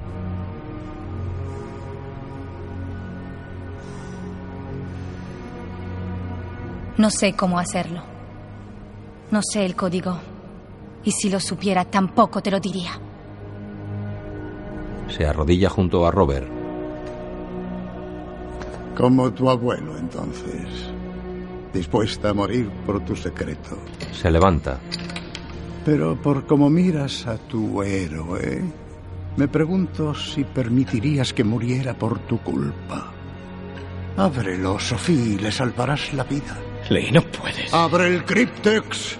No, no sé cómo. Ábrelo, muere. Te lo juro, no sé ¡Hazlo! cómo. ¡Hazlo! Por favor, no lo sé. ¡Para! Lee se ha colocado tras ellos apuntando a Landon. Ella no puede hacerlo, Lee. Se miran angustiados. Sophie niega. Pero dame un segundo. Lee apunta a Sophie. Robert se inclina hacia el criptes. Robert, Amartilla. Landon coge el criptes.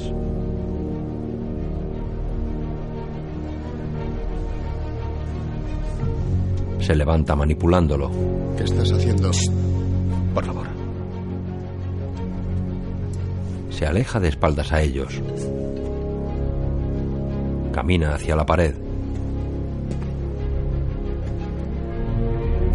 Mira las vidrieras del ábside en obras. Recuerda diversos elementos de la tumba de Newton. Como apariciones etéreas, los astros de la tumba giran ante Landon. El sistema solar se separa del monumento y se muestra ante él. Sophie y Tibin le miran expectantes.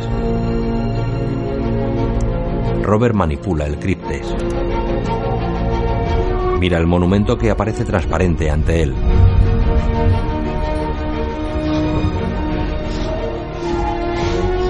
Se fija en una mano tendida para recibir algo caído del cielo. Landon vuelve al criptes de espaldas a Lee y Sophie que esperan mirándole.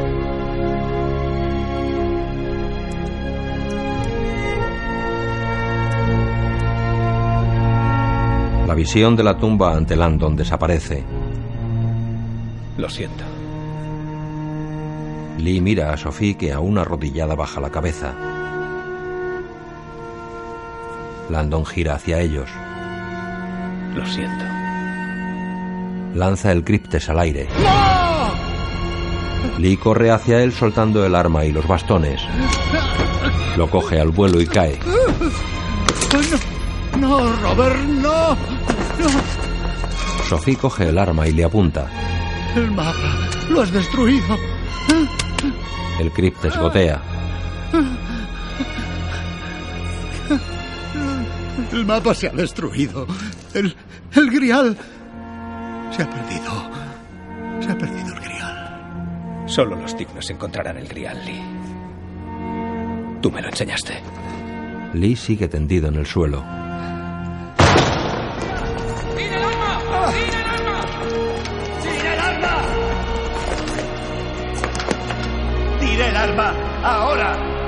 Sophie deja el arma en el suelo.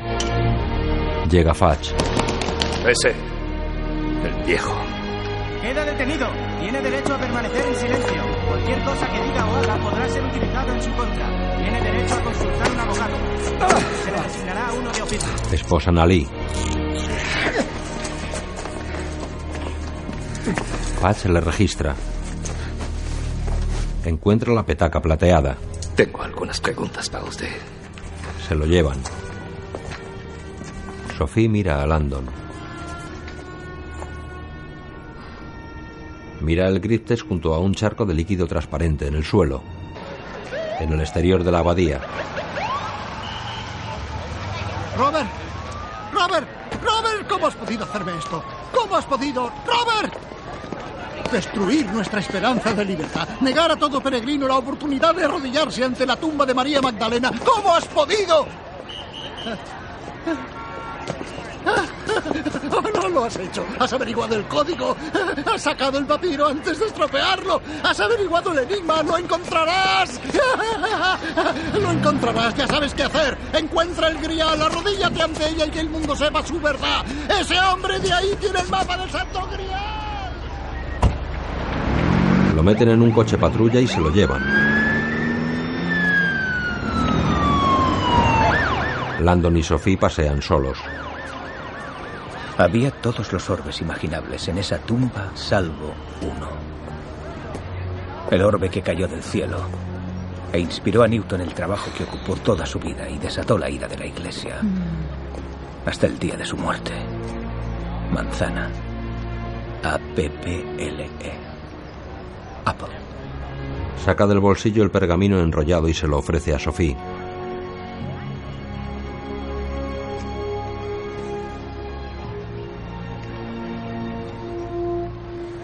Lo leen. El grial aguarda bajo Roslin ancestral. La espada y el cáliz vigilan su portal. Reposa en el fondo por obras maestras ornado el manto que lo cubre. Es el cielo estrellado. Creo que sé dónde está. Creo que el grial ha vuelto a casa. Circulan por una carretera entre grandes árboles. La capilla Roslin está sobre una loma en medio del bosque. Bajan del coche frente a la capilla. Caminan hacia la entrada. Construida por los templarios, nombrada en honor a la línea rosa originaria, la capilla de Roslin. Entonces es esto. La recompensa final. El grial aguarda bajo Roslin ancestral. ¿No me dijiste cómo se burló de ti, Sonier? ¿Qué dijo? Me llamó pisa hormigas. Madero de barrio, de la historia. O un estúpido poli que día tras día patea las calles de la historia. ¿Sabes que su padre era eso? Policía. Sonier decía que era el hombre más honorable que había conocido. Somos lo que protegemos, creo. Lo que defendemos. Entran a la capilla.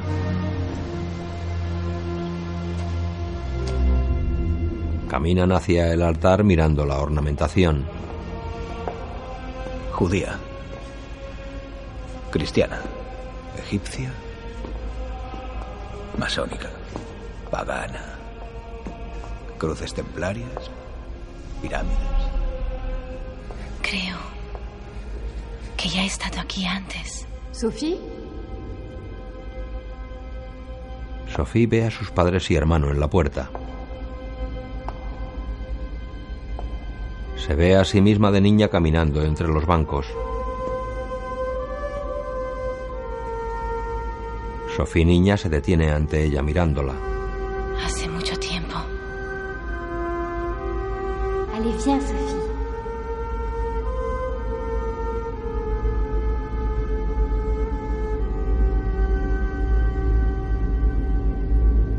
La visión desaparece.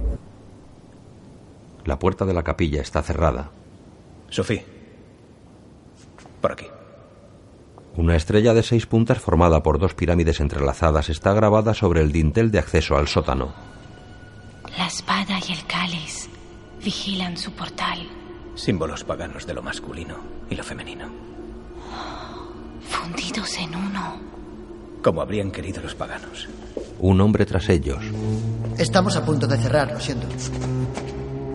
Giran hacia él. Landon saca una moneda y la introduce en una urna. Solo, solo será un momento. Bajan al sótano. El hombre los mira intrigado. En el sótano, Landon y Sofía observan paredes y suelo.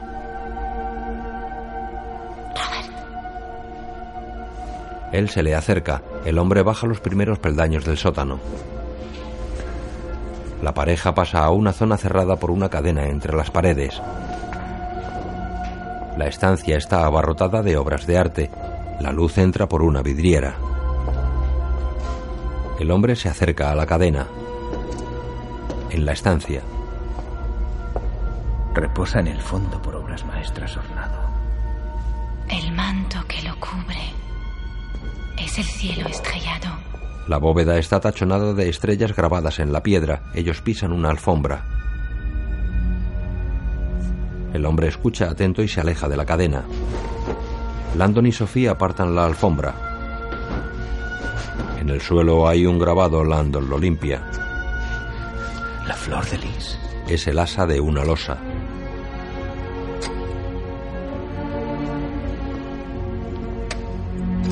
Levantan la losa. Unas escaleras conducen a otro sótano.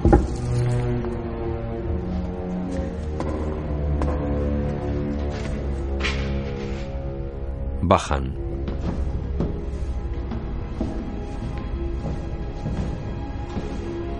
Las paredes de la estancia están forradas de estanterías llenas de antiguos documentos.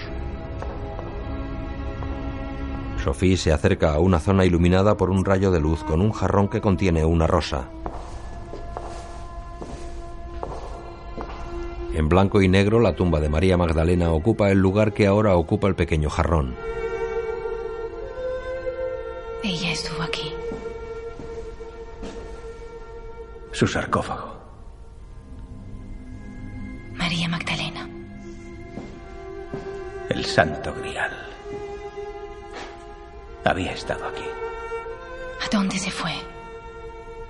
¿Se la llevó por fin la iglesia? El hombre que les espiaba sale de la capilla. Otro hombre sale de un coche. Llega otro automóvil y aparca junto a varios ya vacíos. En el sótano. Es increíble. Mira esto. Estos documentos son de hace miles de años. Algunos se remontan a la muerte de Cristo. Corre un cristal. Santo cielo, podrían ser los documentos del Grial. Fuera, el hombre recibe a otros de aspecto rudo que le saludan y entran en la capilla.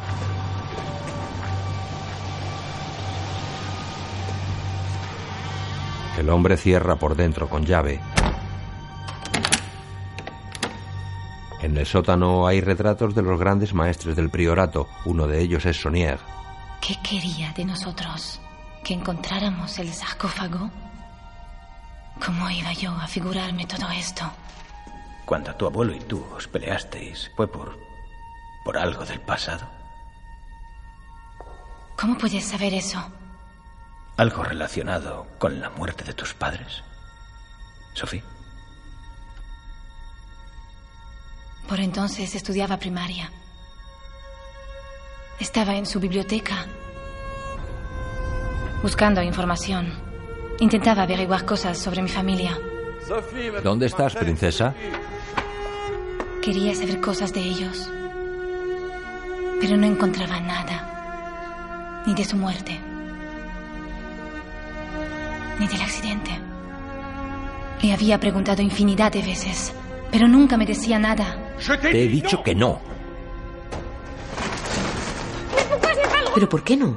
Se puso delante de mí y me cerró el paso. Están muertos y enterrados. No los busques, Sophie. Prométemelo. Júralo. Júramelo. La niña se va. Corre por un campo de amapolas. Sonier sale a la puerta de la casa campestre. La niña corre llorando. En el sótano. Cumplí mi promesa. La semana siguiente me envió a un internado. Un fin de semana volví a casa sin avisar. Se asoma a una ventana. Encontré a mi abuelo haciendo una especie de ritual. Enmascarados miran. Estaba muerta de miedo. Sonier fornica con una mujer. Casi nunca volvimos a hablar. ¿Tienes algún algún recuerdo de tu abuelo antes del accidente? Antes de que tus padres murieran. Sí. No, no lo sé. ¿Por qué? Porque creo que no era tu abuelo.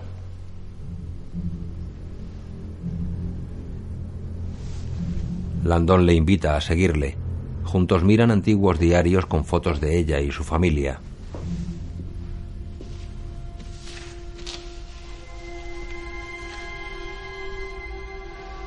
Estos eran mis padres. Mi hermano. Y esta eres tú, ¿no? Ella asiente. El periódico dice que toda la familia murió. La madre, el padre, el niño de seis años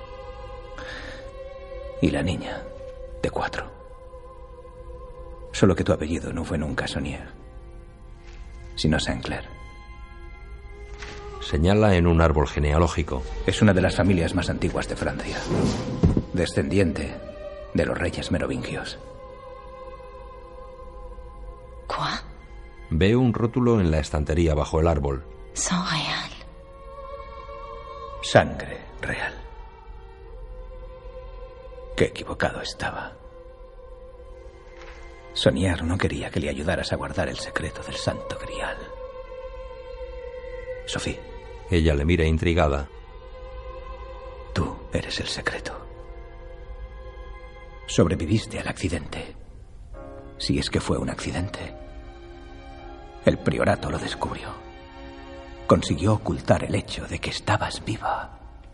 Te escondieron con el mismísimo gran maestre, que te crió como si fueras de los suyos. Según todo esto, princesa Sophie, No, c'est pas posible. eres la heredera. El último eslabón del linaje real. Tú eres el último descendiente vivo de Jesucristo. Ella niega nerviosa.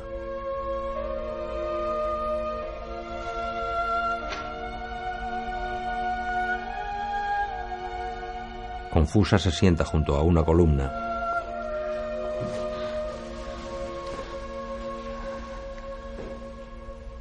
Él la mira comprensivo. Sophie reflexiona sentada junto a la columna. Salen de los sótanos.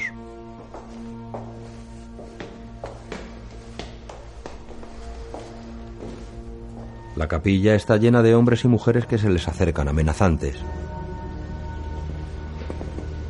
¿Qué es esto? Sophie, Una anciana se adelanta. ¿Quiénes son? hemos tenido muchos nombres. Los custodios, guardianes, el priorato de Sion. Pero para ti, Sophie, somos amigos del hombre que te crió, Jacques Saunier. Él hubiera querido que supieras que te quería infinitamente y que el priorato está aquí para protegerte ahora, como siempre ha protegido a nuestra familia. Renuncié a ti una vez, consciente de que tal vez podría no volver a verte. Soy tu abuela, Sophie. He rezado para que llegue este momento durante tanto tiempo. Bienvenida a casa, hija. Los ojos de la anciana se humedecen. En el exterior, Landon mira hacia el bosque. Gira. Hola. Sophie se acerca cubierta por una manta de cuadros. Miran al grupo que rodea a su abuela. Tiene algunas cosas que quiere contarme. Sobre mi. mi familia. Se alejan paseando. ¿Qué vas a hacer? La leyenda será revelada cuando el heredero decida revelarse. Simplemente se equivocaron de género. Dijo que al morir Sonier se llevó el paradero del sarcófago de María Magdalena con él. Así que no hay forma empírica de probar que soy descendiente suya. Se detienen sobre un puente de piedra. ¿Qué harías tú, Robert? Bueno, a lo mejor no se puede probar. A lo mejor el grial se ha perdido para siempre. Pero, Sofía, lo único que importa es lo que tú creas. La historia nos dice que Jesús fue un hombre extraordinario, una inspiración para la humanidad, y ya está. Los hechos nunca han probado más que eso.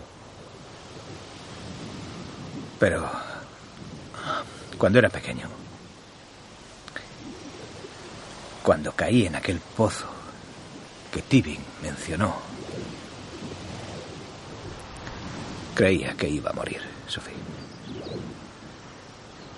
Lo que hice fue rezar.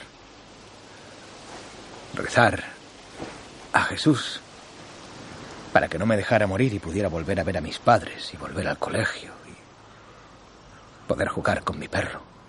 Ella sonríe. A veces me pregunto si no estaba solo ahí abajo. ¿Por qué tiene que ser humano o divino? A lo mejor lo humano es divino. ¿Por qué no pudo ser Jesús Padre y a la vez capaz de todos esos milagros? ¿Cómo lo de convertir el agua en vino? ¿Quién sabe? Lleva su sangre en tus venas. A lo mejor aquel yonki del parque no vuelve a tocar la droga. A lo mejor has curado mi fobia con tus manos. Y a lo mejor eres un caballero en busca del grial. Ahora, solo hay una pregunta. ¿Un descendiente de Jesucristo destruiría la fe? ¿O tal vez la renovaría? Así que te repito, lo que importa es lo que tú creas. Gracias. Por traerme aquí. Y por dejar que él te eligiera ser Robert.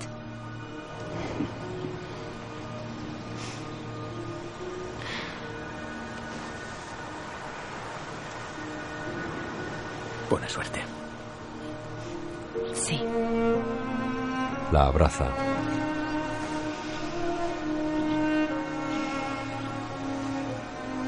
Se separan y se miran. Él la besa en la frente. Ella le mira agradecida y sonriente. Él camina sobre el puente, ella vuelve hacia la capilla. Landon se detiene y la mira. Ella sube al muro de una alberca. Le mira traviesa. Pone un pie en la superficie del agua. No, no. Landon sonríe. Tal vez me vaya mejor con el vino. Ella baja del muro y vuelve a la capilla. Ve con Dios. Él la mira alejarse. El foco de la Torre Eiffel ilumina la noche parisina. En la habitación de su hotel, Landon se afeita con la televisión encendida. Se. De Robert Langdon. Corta en el mentón. Mira la cuchilla y su imagen en el espejo. Una gota de sangre en el lavabo dibuja una línea hacia el desagüe. Queda pensativo. Sale del baño con una toalla envuelta a la cintura. De su cartera saca su libro, Símbolos del Sagrado Femenino, y se sienta en la cama hojeándolo. Mira la foto de un medallón del meridiano parisino. Línea de sangre. Línea rosa. Levanta la mirada del libro pensativo. Se esconde bajo la rosa. Ya vestido sale del hotel.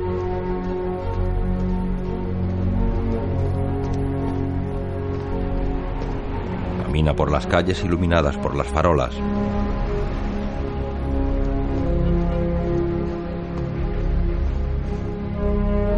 Se detiene ante un medallón del meridiano sobre el pavimento. Continúa siguiendo los medallones. Cruza una estrecha calle adoquinada. Llega a las inmediaciones del Louvre.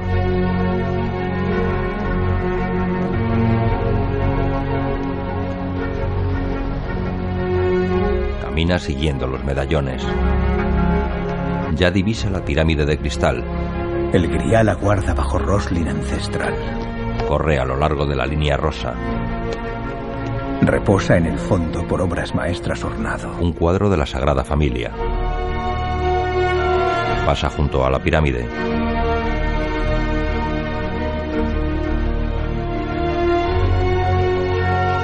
Camina sobre la base cristalina de la pirámide invertida. La espada y el cáliz vigilan su portal. Dentro, esa pirámide invertida enfrenta su vértice a la pequeña de piedra apoyada en el suelo. Landon camina sobre la estructura de cristal y acero mirando con atención hacia el interior del museo.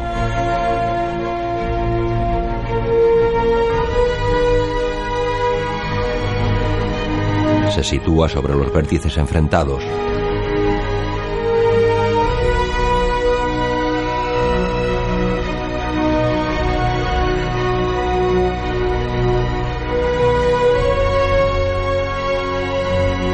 Mira al cielo.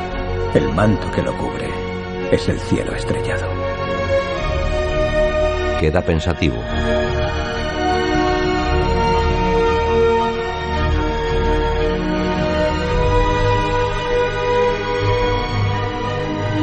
Apoya una rodilla sobre el cristal y absorto pone sus manos sobre la otra.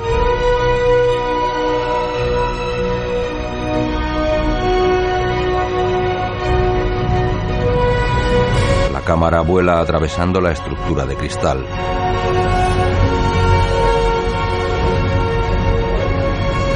Atraviesa la piedra de la pequeña pirámide.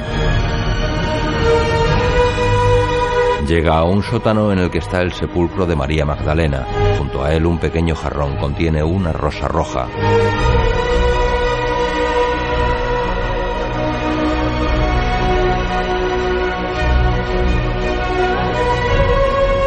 Exterior, Landon medita apoyado sobre su rodilla. Dirigida por Ron Howard.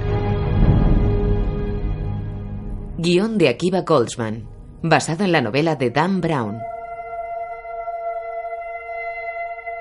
Producida por Brian Grazer, Ron Howard y John Calley. Productores ejecutivos Tom Hallowell y Dan Brown.